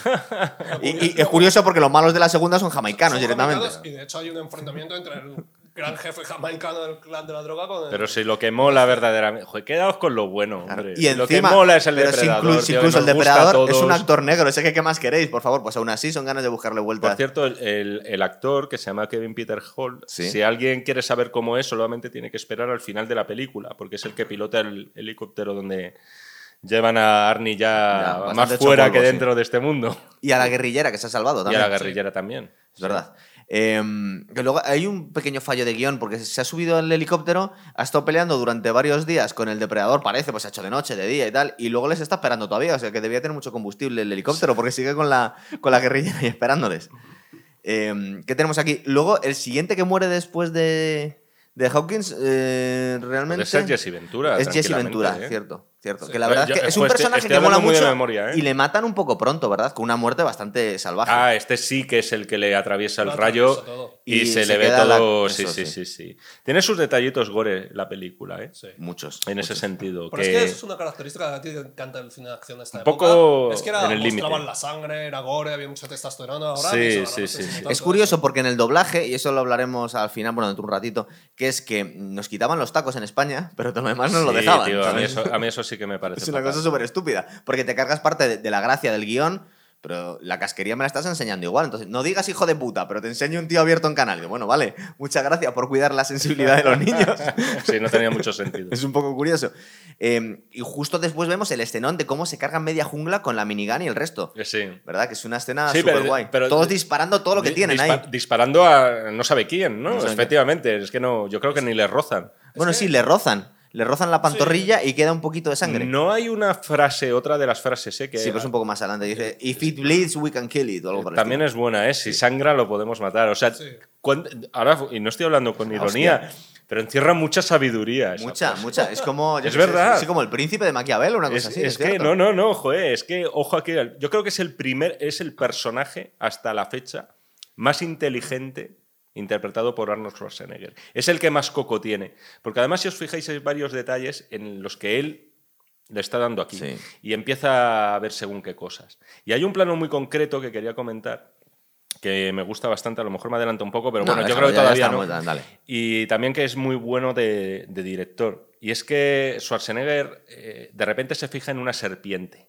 En una serpiente que está enroscada a un árbol. Ah, sí. Y ahí ya dices, joder, la serpiente, claro, con los mismos colores que el árbol, se está camuflando, etcétera. A ver si, va- Sí, porque- a ver si verdad, van a, cierto. a ver si van a ir por aquí los tiros. Y luego ese mismo plano hace un pequeño eh, paneo así hacia arriba. Vemos sangre en el árbol, vemos las hojas del árbol más sangre y arriba del todo vemos el cadáver que por cierto posiblemente sea de Shane Black. Sí. Sí. El de Shane Black. Y me parece esos detallitos de director, por un lado, porque molan mucho, como te va metiendo y en un solo plano te acaba solucionando varios, varias dudas de golpe, y por otro lado demuestra que Schwarzenegger está todo el rato, Dutch está todo el rato atando cabos aquí y intentando visualizar a qué se están enfrentando Es que exactamente. yo creo que es el que, el que lo pilla todo. Y de hecho es quien salva a la, la centroamericana esta, ¿no? La Sí, claro. esta, porque se- cuando va a coger la Eso es- eso es clave. Sí, dice, o sea, no le lo dice, cojas no- porque es que si no te va Claro. a Ese momento en el que se da cuenta él de que efectivamente, eh, si estás armado, este bicho te va a matar. A mí ese es el, lo Y que me ha hecho decir que aquí ese- Arnie es un intelectual comparado con Comando, con Ejecutor, no digamos con Conan también, que también era un personaje que se traía lo suyo. es- y con Hércules en Nueva York. Es, Esa es la es el peor que de todas. escucha a la chica. ¿Eh? Es el que escucha a la chica. Todos Sí. dicen, es tontería lo que estás diciendo. Sí. Y él- dice, no, sí, vamos a sí. Se me está diciendo siempre, la Mola- se mola lo llevó. mucho. Y dice, que dice, nada, esta tía está tonta. Se Sí. está riendo nosotros. Porque, están, eh, porque hay algunos que están convencidos que son otros guerrilleros que les están cazando, ¿verdad? Hmm. El, el resto de, los, de sus compañeros. Y dicen, no, no puede ser. Pero luego también hay un tema que es curioso y que dice bastante el director, es que tú de repente ves unos hombres que no saben lo que está pasando, que están acostumbrados a matar y a las emboscadas. Y que les están cazando a ellos, Están claro. cazando y que empiezan a tener miedo. O sea, llega Es un momento que dicen... Sí, "Ostras, porque hay un ¿qué momento es?". que Billy, el indio, dice, tengo miedo. Dice, pues si tú no tienes miedo a ningún hombre, dices que esto no es Esto un no es hombre. un Hombre, Hombre, y el esa también y- es buena, Y el, sí. y el mero hecho de disparar a todo Sí. es- no es propio Que hombre, es disparan que todo- están mantiene la calma. ¿no? Están aterrorizados, Es sí, que, eso, todo esto es lo que acaba claro. Tú ves los primeros. El que, el que vea los 10 minutos de película, un marciano, nunca mejor dicho, que baja a la tierra, y vea esos 10 primeros minutos, dice, joder, esto, estos marichulos aquí, ¿no? Eh, disparando a todo lo que se mueve, haciendo coñitas Bueno, sexuales, día- llamándote de maricón a es- otro, tal, o sea, tal. Pero es que luego, digamos que si es que se tiene que redimir de algo la película, lo redime el hecho de que a estos tíos los van a meter en la peor de las pesadillas posibles, ¿no? Y eso es eh, también lo que ha provocado que esta película, por un lado, tenga ese soplo de aire fresco y de libertad que a lo mejor ya no hay tanto, ¿no? verdad, por el tema de, la, de la corrección política y de las, eh, bueno, de las reacciones que pueda haber de gente que se considera ofendida. Pero es que luego después te está regalando una película de supervivencia donde ves a estos tíos pasarlo muy mal. El primero de todos, el propio Dutch. Es verdad. Eh, bueno, eh, no tienen el cuerpo de Blaine porque han decidido llevárselo. Su amigo Duke, pues de hecho, ha cogido la, la superametralladora, la ha disparado hasta que se han quedado sin munición y están montando un campamento en medio de la jungla y llenándolo de trampas para intentar defenderse porque creen que va a ir a por el cuerpo, porque se han dado cuenta que se encuentran, que van a por los cuerpos. De hecho, creo que con Hawkins han encontrado una parte del cuerpo que dicen, creo que esto es Hawkins, pero no está muy claro, sí, porque sí, están es ahí verdad. como tripas o vísceras. Eh, y bueno, esa misma noche creo que vemos subir una, cuer- una, una red que habían puesto ahí un poco como los, como los Ewoks. en- El jabalí, ¿no? Sí. Sí, como los Ewoks en el, el retorno al Jedi. Una Sí. cosa, una trampa un poco cutre. Y bueno, la escena que se sale Duke matando al jabalí es muy guay también, ¿verdad? Sí, sí, sí, sí. Que le he matado, hijo puta, ya, te tengo. Sí, sí, sí. Y además, bromea, no había nada más grande en la jungla. De verdad, lo más bestia que hay. Sí. Y bueno, luego se dan cuenta que ha desaparecido el cuerpo de este, cuando, o sea, que les ha tendido una trampa, que es un bicho muy inteligente que hace saltar las trampas por un lado y se lleva el cadáver por otro. Y creo que ven algo porque se van Dillon y, y Duke a por.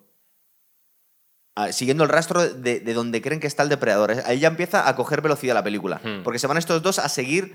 Han visto algo. Duke ha, vi- Duke ha visto algo y Dillon decide seguirle para protegerle. Hmm. ¿Verdad? Que se va como un loco, Bueno, un subiendo tema- una colina con hay un. un tema que sí. es bastante curioso, yo creo que lo hemos pasado viendo Robo, viendo el orden, y es que cuando ves por primera vez al alienígena y lo ves cuando se cura la herida. Y a mí Cierto, eso es me parece muy, muy llamativo que no lo ves en un momento de superioridad absoluta, sino justo cuando se Un está poquito curando vulnerable, sí. Y está eh, en un punto vulnerable. Es verdad.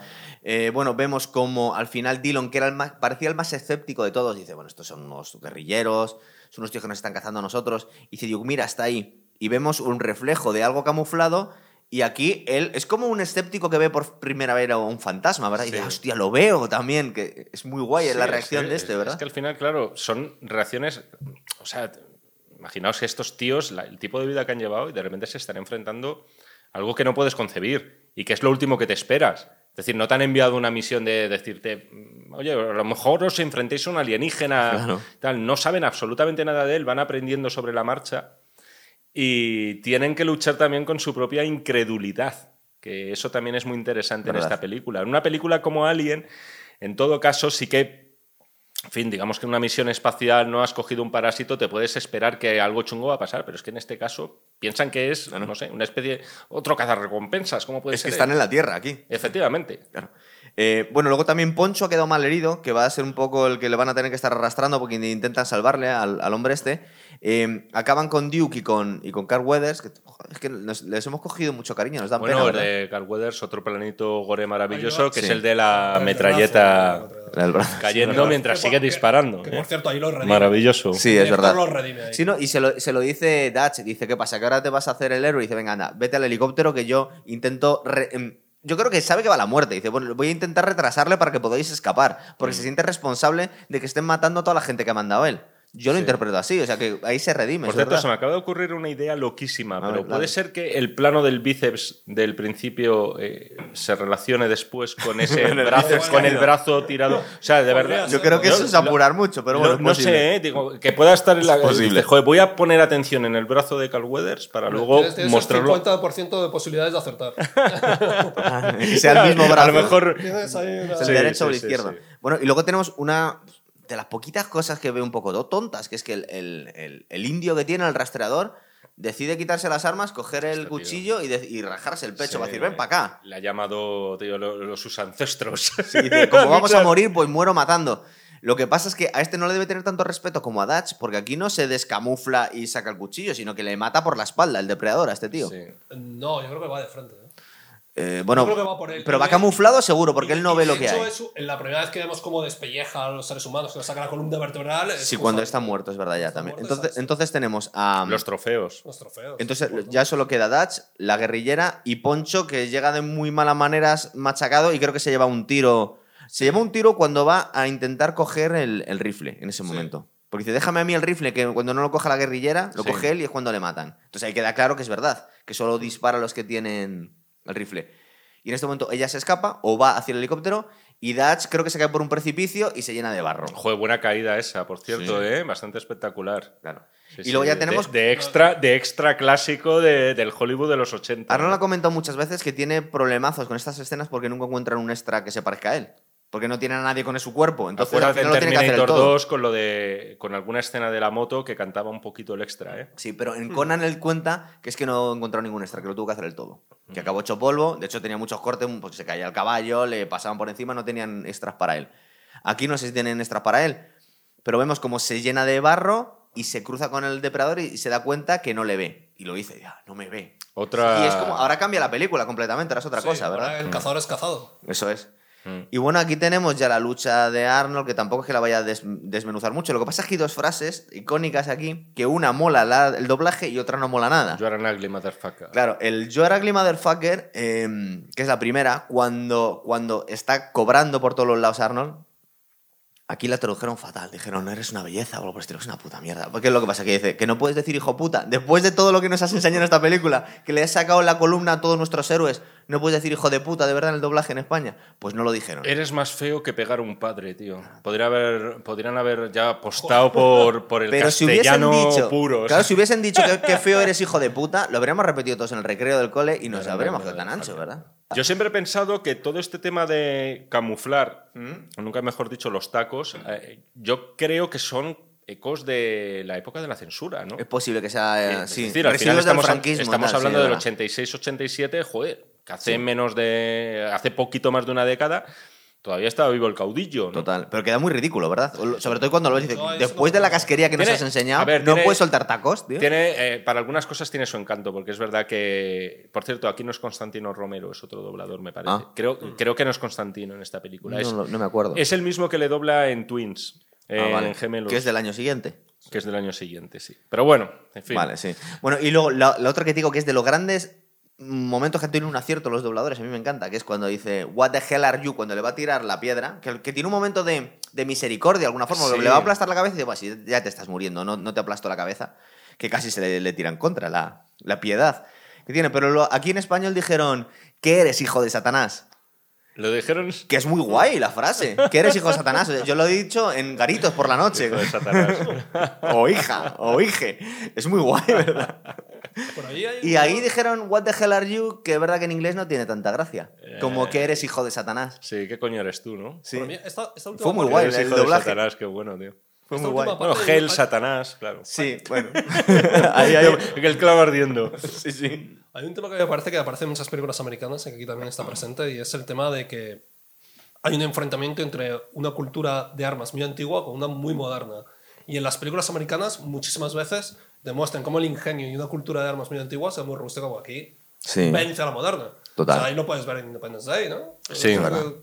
Los, los derrotan Bueno. una civilización absolutamente. Y lo último que tenemos, que a mí siempre me llama la atención, que bueno, ya sabe lo que está pasando, pero que ahí está Dutch un poco tonto, es cuando se pone el código de autodestrucción y tú ves desapareciendo dígitos y tarda un montón en darse cuenta, ¿verdad? Que pero macho. Bueno, a ver, joder, vamos a ser un poco comprensivos, ¿no? sí, que, que Se acaba, de, enfren- no se acaba de enfrentar a. Claro. o sea, quiero decir. Yo, en- sí, yo entiendo lo que quieres decir porque yo también. eh, lo A he todos pensado. nos pasa, Pero también lo he cuenta pero, atrás y "Tío, corre, mm, macho". Con 12 años cuando la vi, posiblemente no, ¿eh? ¿No? Eh, no, eh, yo Vale, vale, también, vale, eh, que es posible. Me quedaban algunas para septiembre también, ¿vale?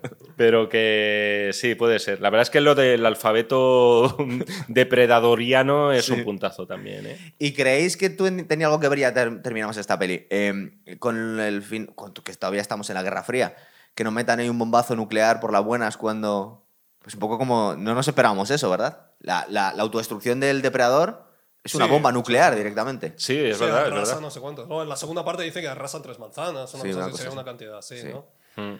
Y luego tenemos ya la escapada... Que Por cierto, el- hay una cosa que habría, que habría que ser notable, y es que el rodaje fue un infierno. ¿eh? Sí, Schwarzenegger reconoció que era insoportable Por- por, el calor. por el tema de- agua, el agua dice que estaba helada y que le costaba muchísimo. Al final no eran tan machos, tío. No, lo, lo contaba Jesse Ventura, dice, una película quedáis muy bien, pero a la guerra nos llevaba a vosotros. Sí. Pues lo clavó. Yo Total. creo que lo clavó. Que por cierto, hay un tema muy curioso en la película que yo creo que contribuye a que sea mejor, y es como comienza con planos muy abiertos Sí. y termina con planos cerradísimos. O sea, Sí. al final es la, la Sí. angustia con todas las plantas, que por cierto, si hay pocas plantas en la jungla, pusieron más. Para que Sí, ¿verdad? todas fueran Pero más más, sí, cerradas. ¿verdad? ¿sabes? Y de hecho lo están diciendo, nunca he visto una jungla tan cerrada que haga tanto calor. Yo de verdad creo que a- ahora me encanta esto que acaba de decir Javi porque es una forma de reivindicar a estos artesanos, tío. Porque es verdad, es verdad que, que- claro, al final, pues bueno, no no son grandes autores, no tienen obsesiones ni neuras propias, pero meterte de lleno en una aventura así, que durante 100 minutos estés solamente pendiente de eso, es algo que voy a ponerme aquí muy boomer, Dale. pero que el cine comercial a día de hoy no lo logra. Es, que parece, eso parece un cine cine, comercial parece en un aquella cine época. pensado para que de vez en cuando puedas mirar el móvil y, ¿Verdad? Sí. y desintonizar de lo que estás viendo. Es- Y en este caso tienes a un tío que logra mantener tu atención eh, con detalles invisibles, en realidad, Mm. al ojo que no esté pendiente, como puede ser el tuyo en este caso, de qué planos son más cerrados o más abiertos y cómo va cambiando el tono de la película a medida que transcurren los minutos. que yo creo que, mira, vas a hacer una reivindicación de Schwarzenegger, lo hace muy bien aquí, ¿no? Sí, y además es- va viendo cómo es un tipo que viene muy sobrado, porque el tío se ve, y Sa- cómo va el tío. ¿Sabes quién habría podido hacer este, este el papel, e- ese mismo papel de joven? Un tío como Charlton Heston, por ejemplo. Yo creo que hubiera el tío metido como único superviviente, metido en un entorno Bueno, hostil. Charlton Heston era, era- tenía más, más registro, ¿no? Eh, sí, sí, sí, sí, sí, pero que, pero Pues- que también podía, pero también podía hacer un papel así. Yo no sé si, ah, no sé. Yo, yo creo que me da la impresión de que pudo ser un modelito para Schwarzenegger. A ver, Schwarzenegger siempre ha dicho que durante la primera parte de su carrera él imitaba a Clint Eastwood. Decía, yo imito a Clint. Eastwood. Pongo cara de Clint Eastwood, entorno los ojos y hago de Clint Eastwood en todas las películas. No me complico lo más mínimo. Había un rumor en Hollywood de que era su hijo, tío. Lo cual no tiene mucho sentido. Bueno, eh, sí, porque Si no se se, fue- llevan si tan. se- si se fue a Austria lleva- a la se Segunda llevan- Guerra Mundial y tuvo un hijo por ahí. Se llevan 15 o 16 años, tampoco muchos más. ¿eh? Es verdad. Bueno, terminamos con esta. Vamos a, a por lo menos mentar las otras tres. Elemental, y yo creo que la segunda. No, ¿La segunda te parece una mierda? La segunda es que la recordaba muchísimo mejor. Ha sido, ha sido nefasto volverla a ver, porque es. Lo voy a decir, luego si queréis discutimos, nos metemos de hostia, lo que haga falta. Es horrorosa, tío. Pero yo la recordaba muchísimo mejor. De hecho, yo me. Y aparte busqué en el Google por qué Arnold no quiso hacer esta película. Porque Por tampoco- pasta. Por Por, pasta. por pasta, pero luego ahora dice, dice que el guion era una mierda. Y, y es verdad que era por lo menos desnaturalizar completamente lo que era la primera, porque es otra cosa completamente distinta. Le llevas a Los Ángeles, que sí, mola mucho como cambio de decorado, pero te está cargando un poco el espíritu de la, Pero de la mira, primera, voy a- voy a ¿no? romper una lanza a favor de la película. Me parece completo muy bien quién es el. Quién es Yo, el- yo el creo, alienígena. yo aquí discrepo. Es Ah, verdad vale, que es, película, es una película inferior Sí, por diversos motivos, pero me parece que a mí, yo lo que quiero en una película de depredador es que ver al depredador y ver al depredador actuar. Y en este caso no solamente se respeta el espíritu del bicho, sino que además se engrandece todavía más. Sí, el bicho sí, pero... sí El- te- el- lo que es el personaje. pero la he vuelto a ver últimamente, no la Sí, visto. sí, sí. Y está súper mal actuada. O sea, los actores parece que, que- no están como mirando a la cámara. O sea, es una cosa súper. Están, están todos fatal. El teniente Murtaugh, es decir, el que nos han Danny cambiado. Glover. Danny Glover nos han cambiado a Arnold Schwarzenegger por Danny Glover, que nos encanta, pero tío, no tiene la misma presencia en pantalla. Es ridículo. Hombre, no, o sea, es el secundario claro, de, de- de. Arma Letal. Es un buen actor de acción y también. no te ¿eh? puede llevar. No-. Lo, lo que pasa es que siempre está viejo y cansado. Pero desde, el desde, tío- el pri- desde de- siempre. de- tío. desgraciadamente para nosotros el tío no era tan viejo cuando esta película, aunque lo parezca. ¿eh? Aquí debía tener 40 años, ¿no? Pero ya decía que estaba en 40 y tantos, sí. Es que era más joven en Arma Letal, es que flipalo, ¿eh? Sí. O sea, Pero- es un pero- tío que parecía mayor de lo que era. En Arma Letal, le- lo- los primeros diálogos es: Me estoy jubilando, ya estoy vie- viejo. Claro, claro, ya mayor". estoy viejo para esto. Y se ha hecho cinco y van a hacer una sexta, me parece.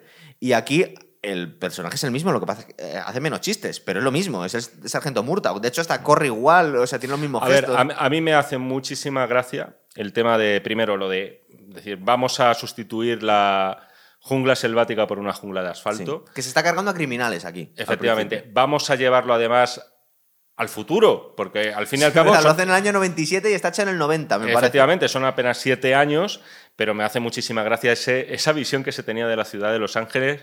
Como poco más o menos en siete años, eso iba a ser, bueno, salir a la calle a comprar el pan, te podían volar la cabeza perfectamente, vivieras donde vivieras. Me gusta el hecho ya comentado de que no solamente respeta al personaje de Depredador, que yo creo que es lo que importa al final de estas películas, sino que encima se le engrandecen con determinados detalles que luego podemos eh, mencionar, incluido, por cierto, el final con el personaje de Danny Glover y en ese sentido me parece casi lo mejor de la película. Y que luego tiene algunas secuencias de acción muy buenas esta película. Sí, pero que te, que te digo que es que está muy mal actuado. Que es que tú les ves y lo hacen muy mal todos. Actores que son buenos. O sea, o- Es que- no son Sí, la hostia, pero María que- Conchita Alonso, por ejemplo, que... Y Danny Glover es, un tío solvente, pero También que hablando de perseguido. Sí, es verdad, Está- está- estaba ella. lo hacen muy mal. Lo vuelves a Bueno, Bill Paxton es que es. Yo creo que es que siempre hace de gilipollas, el pobre hombre, ¿no? Pero Bill Paxton tiene un gran chiste. Mola mucho. El sí, chiste de los calzoncillos, Sí. ese lo- yo creo que está inventado para esa película. Bill Paxton mola mucho en Mentiras Arriesgadas. Cargadas. Yo creo que es la única película que me cae bien. En todas Eh, hace. un Bueno, poco de- en Aliens era un poquito cargante también. y en The- Terminator Eh, pero 1 y Terminator no Terminator. sale, hombre, Bueno. es un punky del principio nada más. Ya, pero se me hace En- sí. antipático. Porque va, va vestido de forma, parece la movida madrileña más que un punky, tío. Va- Va muy. parece No, ah, no, pensé que ¿eh? decías el estilismo suyo en este depredador, que es como. ¿Qué rollo es? ¿Qué- ¿De qué rollo va? De tío? lo comía.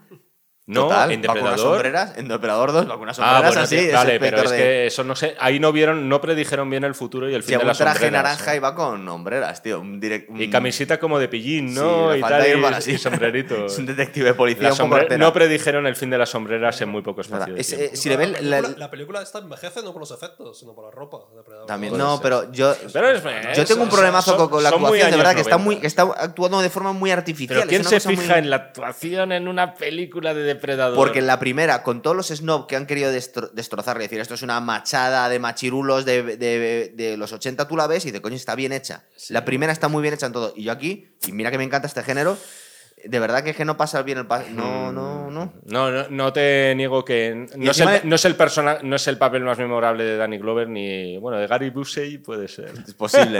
Gary Busey bueno. y sus dientes. Básicamente, ahora, viene la CIA e intenta capturarle, ¿verdad? Sí, sí, bueno, esto ya, quiero decir, es que el argumento... Aquí ya se meten eh, elementos un poco de Weyland Yutani, ¿no? De, Sí. de Alien, y decir, no, no, aquí podemos sacar partido de, de este bicho. película- La película me parece que, vamos, es infinitamente inferior a la primera. Pero hay una cosa que tienes tu razón. O sea, hay malos actores que pueden hacer muy bien algunos determinados papeles. Y hay, gente Sí. con- y hay actores Claro. con muchísimos registros que no lo hacen bien. Mira, hay un ejemplo que es el. ¿Cómo se llama este? El que hizo James Bond. Eh, Timothy Dalton. Sí. Hizo muy mal a James Bond. ¿Y quién dice que es un mal actor? Hmm, ¿Es verdad? es cierto. Ahí tienes el ejemplo, ¿no? Total. Sí, hay que tener un tempo Bueno, también- pero es que el director de este es un desconocido absoluto. Sí, parece. bueno, Stephen Hopkins. Stephen Hopkins. Hopkins. No Stephen Hawkins. No, claro que no, Hay no. que pronunciarlo correctamente porque Sí, puede si llevar no la lías. Sí, hizo, hizo un par más de películas y tal, pero es verdad, no, no le tengo muy seguida la pista. Yo la, yo la reivindico como una buena peli de entretenimiento. ¿De es verdad? decir, como una peli con la que te lo pasas bien. Si te ha gustado el primer Depredador, eh, yo creo que puedes ver esta en una sesión doble y pasártelo igualmente bien. No, tú- no te aburres, Le, le metieron, le metieron. Mira, voy a coger, no la, tiene, voy a coger la granada, no, Jaime. no tiene excesivos fall- no tiene excesivos fallos Le de metieron- ritmo, intentaron, meter humor. Hay un momento en el que se está curando, pegando unas voces porque está quemando. Sí, eh, lo de los vecinos y tal, ¿no? eh, está, que creo que se está, está eh, deshaciendo un espejo para curarse de forma un poco tonta, que, se- que monta ahí una cosa muy rara para deshacer el espejo, que con eso se cura. Sí, y hay una vieja esperándole con una, con una escoba al otro lado, que, que te rompe totalmente, que vale, que está bien el humor, Vale, pero ahí no viene a cuento. Tiene En una, secuencia, tiene una tío. secuencia para mí que es maravillosa, que es la del metro. Y que, Sí, ti- y, que que ti- salen y que- todos. y que tiene todo el sentido del mundo, porque es en ese instante en el que el único que conserva el sentido de la vista es el depredador. Y ve que está embarazada ella y la perdona. Sí, eso, Sí. pero eso es posterior. Pero en el hecho de que en ese instante dices, joder, qué efectista es esto, efectivamente. ¿Por qué se va de repente la luz del metro? ¿Por qué solamente hay algunos flashes? ¿Qué son de los andenes y tal? Y dices, joder, tiene su sentido que es una situación de ventaja para él, porque su visión termográfica sigue funcionando perfectamente, mientras que los otros no ven absolutamente nada. Y efectivamente está lo de perdonar.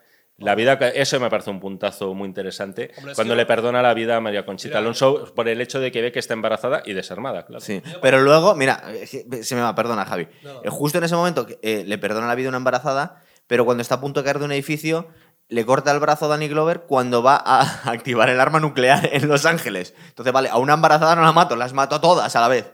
Pero estás seguro que iba a activar el arma Le nuclear. estaba dando y le cortan el brazo, macho. Sí. Pero a lo mejor era otra cachivache. Sí, del claro, era depredador, distinto, tío. era una cuenta atrás también. Me parece muy simpático, además, también. eh, eh, eh, cojones? eh, me parece estos detalles de. de descerebraos totalmente de ese Hollywood ya de finales de los 80 y principios de los 90, un poco tipo el último Boy Scout, de los malos y tal, y meterte a una banda de Rastafaris, Sí. precisamente que se llama el Ejército de- Nacional de Jamaica o el Ejército Jamaicano Nacional, como decían los Monty Python, ¿no? De, del Frente Popular de Judea.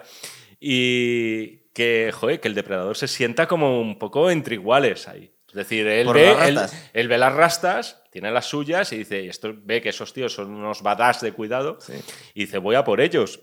Y hay una secuencia en concreto que a mí me parece una de las secuencias más badass del cine de principios de los 90 Sí, total. y es ver a uno de esos jamaicanos que le han herido en un hombro coge un puñado de cocaína, Sí, ¿verdad? se la pone aquí y luego la snifa. Dices, no puede ser más hijo de puta que ese tío en ese instante Es en, verdad. tu vida, en 100 vidas que vivas.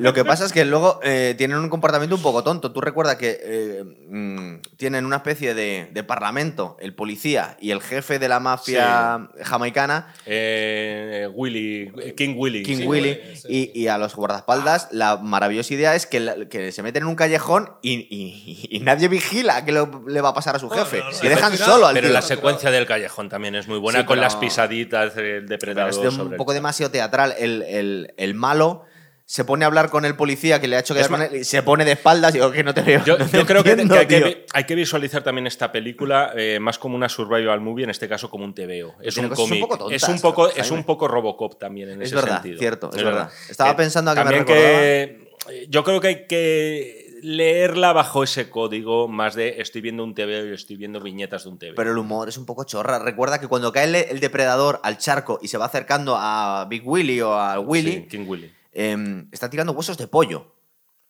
El, el jefe de, de- de la. de la- de- de la- de- surrito, tío. Ten un poco de, respeto. Ten un poco de respeto por otras culturas. y el tío ve que se le está acercando y no se lo cree y vuelve a tirar los huesos de pollo y parece ser que los huesos de pollo le dice cuidado que te van a matar y entonces saca su, su navajita con un mango de cobra. Es decir, es una cosa muy chorra. Bueno, va- eh, eh, vale, vale, sí, sí. Coño, que la primera película no era tan TV es tonta, un te- tío. Es un TVO, es un TVO. Que no, lo- no hemos mencionado el nombre, tío. Esta película, otro de los puntos a favor, que sigue Vale, teniendo al mismo compositor que es Alan Silvestri. Sí. Que es que, de verdad, mí o sea, esta banda sonora es para ponértela. Si tienes que jugar un partido de fútbol o lo que sea, para ponértela antes de ir a jugar para ir cobrando energías. Porque es una, banda, es una banda sonora que para mí tiene lo mejor de los dos grandes compositores de la ciencia ficción. Por un lado, John Williams. A veces es más John Williams que el propio John Williams. Cuando viene esa parte de. eh, en plan de fantasear que te evoca a planetas y otras galaxias y tiene también ese toque marcial de Jerry Goldsmith, por ejemplo, como podía ser en bandas sonoras cojonudas que hemos hablado aquí alguna vez de él, eh, como la de Desafío Total. Sí. Por ejemplo, ¿no? Con esos ritmos y esas percusiones muy marcadas, m- tirando a marciales y tal. Me parece el trabajo de Alan Silvestri, compositor de Regreso al Futuro, eh, en este caso superior incluso todo lo que hizo aquí. Y creo que se le debe muchísimo a, a su banda sonora. Y la película se reconoce por la banda sonora. Total. esa- ¿Por qué no ibas a decir eso? Sí. Ya Eh, está, ya he acabado mi alegato. Vale. Oye, en esta peli, lo último, pero es verdad que, que tiene importancia, incluso en la saga de Alien vs Predator, es que vemos el final cuando está la lucha en la nave, que el diseño es bastante triste, de verdad. O sea, la- Vale, sí. parece un, un videoclip de Madonna, tío, de los 80, con la niebla ¿en qué por las rodillas. ¿Sabes qué creo? Que la has visto como en poca calidad, tío.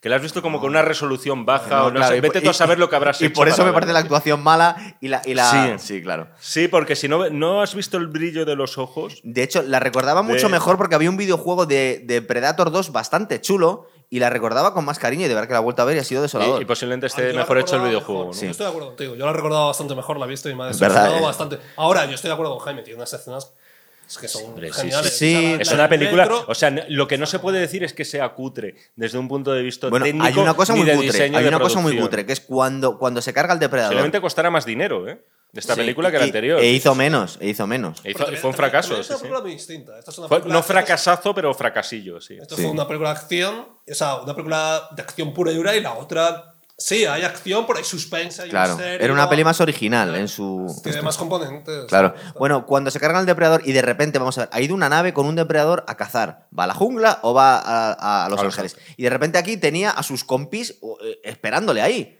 Porque, porque había 10 depredadores más eh, Ah, a lo mejor en- han en llegado la de- nave a lo esperando. mejor han llegado después. Es la misma nave. No, es la misma nada. Eh, ¿En otra? Pero que están en su nave. Pero que no hemos visto salir al depredador de ninguna nave. Al, al depredador prota. Bueno, no sé si te has dado cuenta que, que- que dice que está bien hecho. No se, estoy de se acuerdo. les ven las rodillas cortadas con la niebla y queda un efecto súper chunguísimo. Parece como si fueran en chancla los, los actores. No se sabe muy bien por qué. Están cortados por las Bueno, pero En vez de rodillas. centrarnos en lo malo, vamos a centrarnos en lo bueno, que es el la calavera del, Del alien. Efectivamente, detallazo A mí- a mí me parece- impresionante a y eso- que lo único que jamás bien aprovechado, salvo para el cómic y los videojuegos. Por a mí me No para el cine. Bueno, luego no. se aprovechó del cine, pero a mí me parece eso bastante original, porque además son dos tipos, dos arquetipos muy diferentes, ¿no? O sea, vosotros habéis hablado del otro programa de Alien. Alien es un alienígena muy darwinista. Sí. Es un monstruo que ha crecido y, bueno, ya Bueno, luego ya, ya se han vuelto locos al final las últimas, pero sí. Sí, pero es un monstruo que está, por lo menos las dos primeras es darwinista Sí, sí. y además se mueve por el instinto y en cambio aquí, no, aquí tienes un ser que es racional, ¿no? Y es Mm, total. un código y tiene unas leyes. Bueno, a Jaime le gusta más, a, a Javi ¿A le gusta un poco menos. Digo de Predator 2 y a mí me parece un horror. De hecho, a mí me parece menos mala la tercera, Predators, del 2010. Porque fíjate, voy a decir una Bueno. barbaridad de, de Adrien Brody.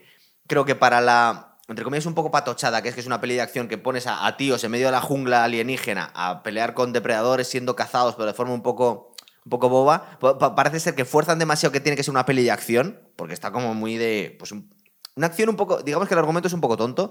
A mí me parece que dentro de lo que es está muy bien hecha. Es que me ha parecido muy entretenida la, Mm. la, la tercera. Sí, no está tío. mal, ¿eh? Que o sea, me- también que me ha sorprendido. Otro, otro, bueno, fracaso, en fin, no, no tuvo mayor continuidad y no es mala peli. Al final es respetuosa con el espíritu de la original.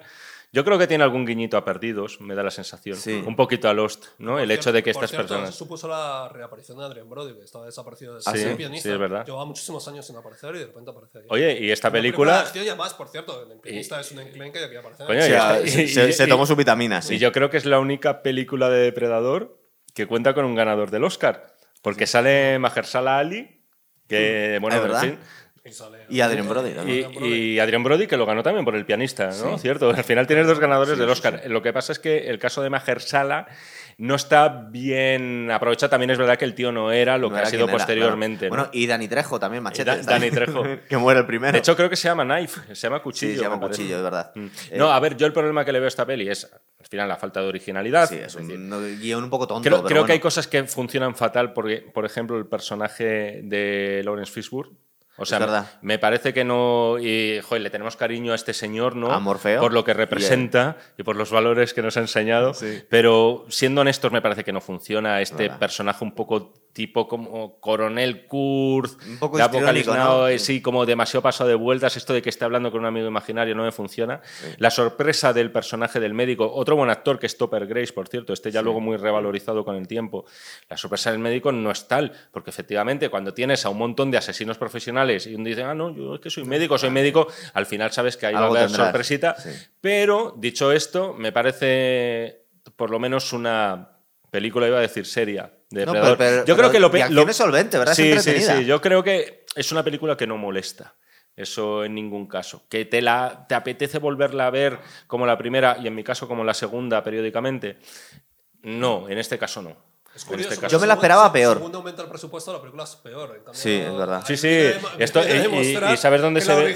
¿Sabes es dónde se ve esto? En las películas de Alien. Hombre, Han sí. ido subiendo presupuesto periódicamente, todas.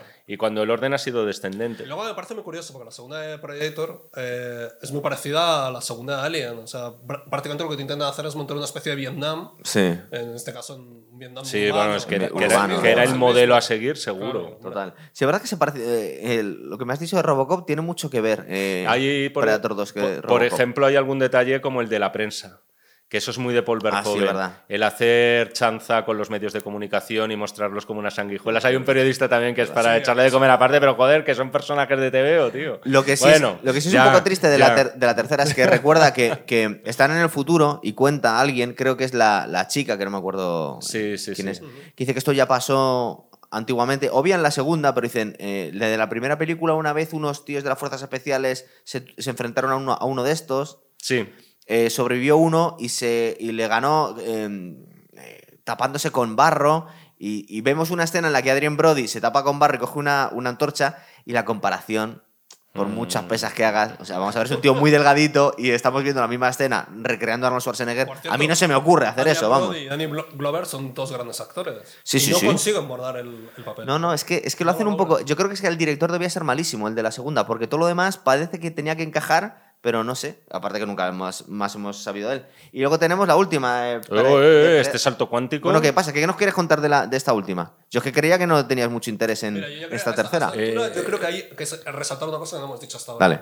Y es cómo el cine es capaz de crear cultura pop. Porque tanto Alien como Sí, Predator, como- son sí, dos sí, sí. monstruos que, bueno, Sí. tienen sus antecedentes. En el caso de Alien tiene dos referencias. Son memes, dicho en el buen sentido. Bueno, o sea, ah- eh, eh, efectivamente. O sea, es que a partir Una de cosa ellos que nos han estábamos dejando- sí, han dale. surgido videojuegos, han surgido. Sí. Sí, sí. Hay monstruos, se venden, hay toda una merchandising. No, no, detrás. no, nos hemos saltado las películas de Alien vs Predator, Pero bueno, contamos el otro día ya las contamos, pero bueno, recalcar en todo caso que no son muy buenas, sobre No. todo la segunda. Y la, pri- la primera al final, ¿qué tienes? Pues bueno.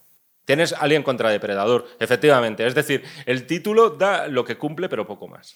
Se nos olvidaba que en esta película nos ponen facciones de depredadores. Recuerda que hay uno que es un poco distinto del otro Eh, eh, en Pre- Predators. eh, bueno, está, joder, 2010. están los perrillos estos por ahí, ¿no? Sí, que habíamos visto las calaveras en la segunda. Creo que se parecen a. Sí. Pero en la segunda vemos a los depredadores peleando entre ellos y hay uno que no es exactamente igual que el otro, tiene las rastras de otra forma y la cara de otra forma. Sí. Y parece ser que tienen a uno atado. Es decir, no, digamos que aquí se nos humanizan un poco porque se parece más a los humanos, que entre ellos también pelean. Hmm. No es, eh, digamos que tienen. Se ve en la segunda ya que son distintos, ¿no? Sí, no, pero aquí canta mucho, porque pa- parece que incluso razas distintas. Sí, sí, sí. Bueno, y esto ya se lleva al paroxismo en la cuarta, donde directamente, al parecer, hay como una guerra civil, ¿no? Sí, entre- entre depredadores. Total. Eh, bueno, la, la acuerdo. última, del 2018, dirigida por Sam Black, Sin Black. Que, parece ser que, que le dijo a Arnold, oye, ¿me haces un cameo, por favor? Por los buenos tiempos. Y dijo que es que no, le le ofrecían un papel muy pequeñito, parece ser. Y bueno, pues a mí esta peli me ha parecido la peor de todas. Es que me saca un poco de quicio. Primero está el actor de Narcos, el chaval este rubio del bigotito. Sí, Boyd Holbrook se llama. Sí. sí. Pero a mí Que esto- por cierto, es actor, tío. Yo me estuve fijando. Sí. Y es como un cruce extrañísimo entre Mel Gibson y Macaulay Culkin. O sea, es que vaya es como, el hijo de ambos de una noche loca. Pero eh, ahora en serio, loca, más, sí. más lo de Mel Gibson. Me ha parecido muy ¿Se te parece a Mel Gibson? Me- fíjate en algunos gestos de ese tío. Es que el otro día lo vi clarísimo. Sí, Será un Mel Gibson wannabe. Eh, Y creo que le imita en algunos gestitos. ¿eh? creo que la no la voy a contar bueno, entera, pero me, llam- no. me llamó la atención que la película... Tamp- Tampoco hay mucho que contar. no hay nada que contar. Me, me llama la atención que aparece también con una nave llegando a la Tierra y se carga el Hubble. De forma un poco gratuita. Se estrella con el, con el, telescopio, el telescopio espacial y nos que- deja sin, sin investigación científica ver, por yo, buena. yo creo que esta película que, insisto, ¿eh? tiene tres o cuatro cosas que me parecen graciosas y que me río, me parecen ocurrentes, pero precisamente ese es el problema, que esto es una comedia.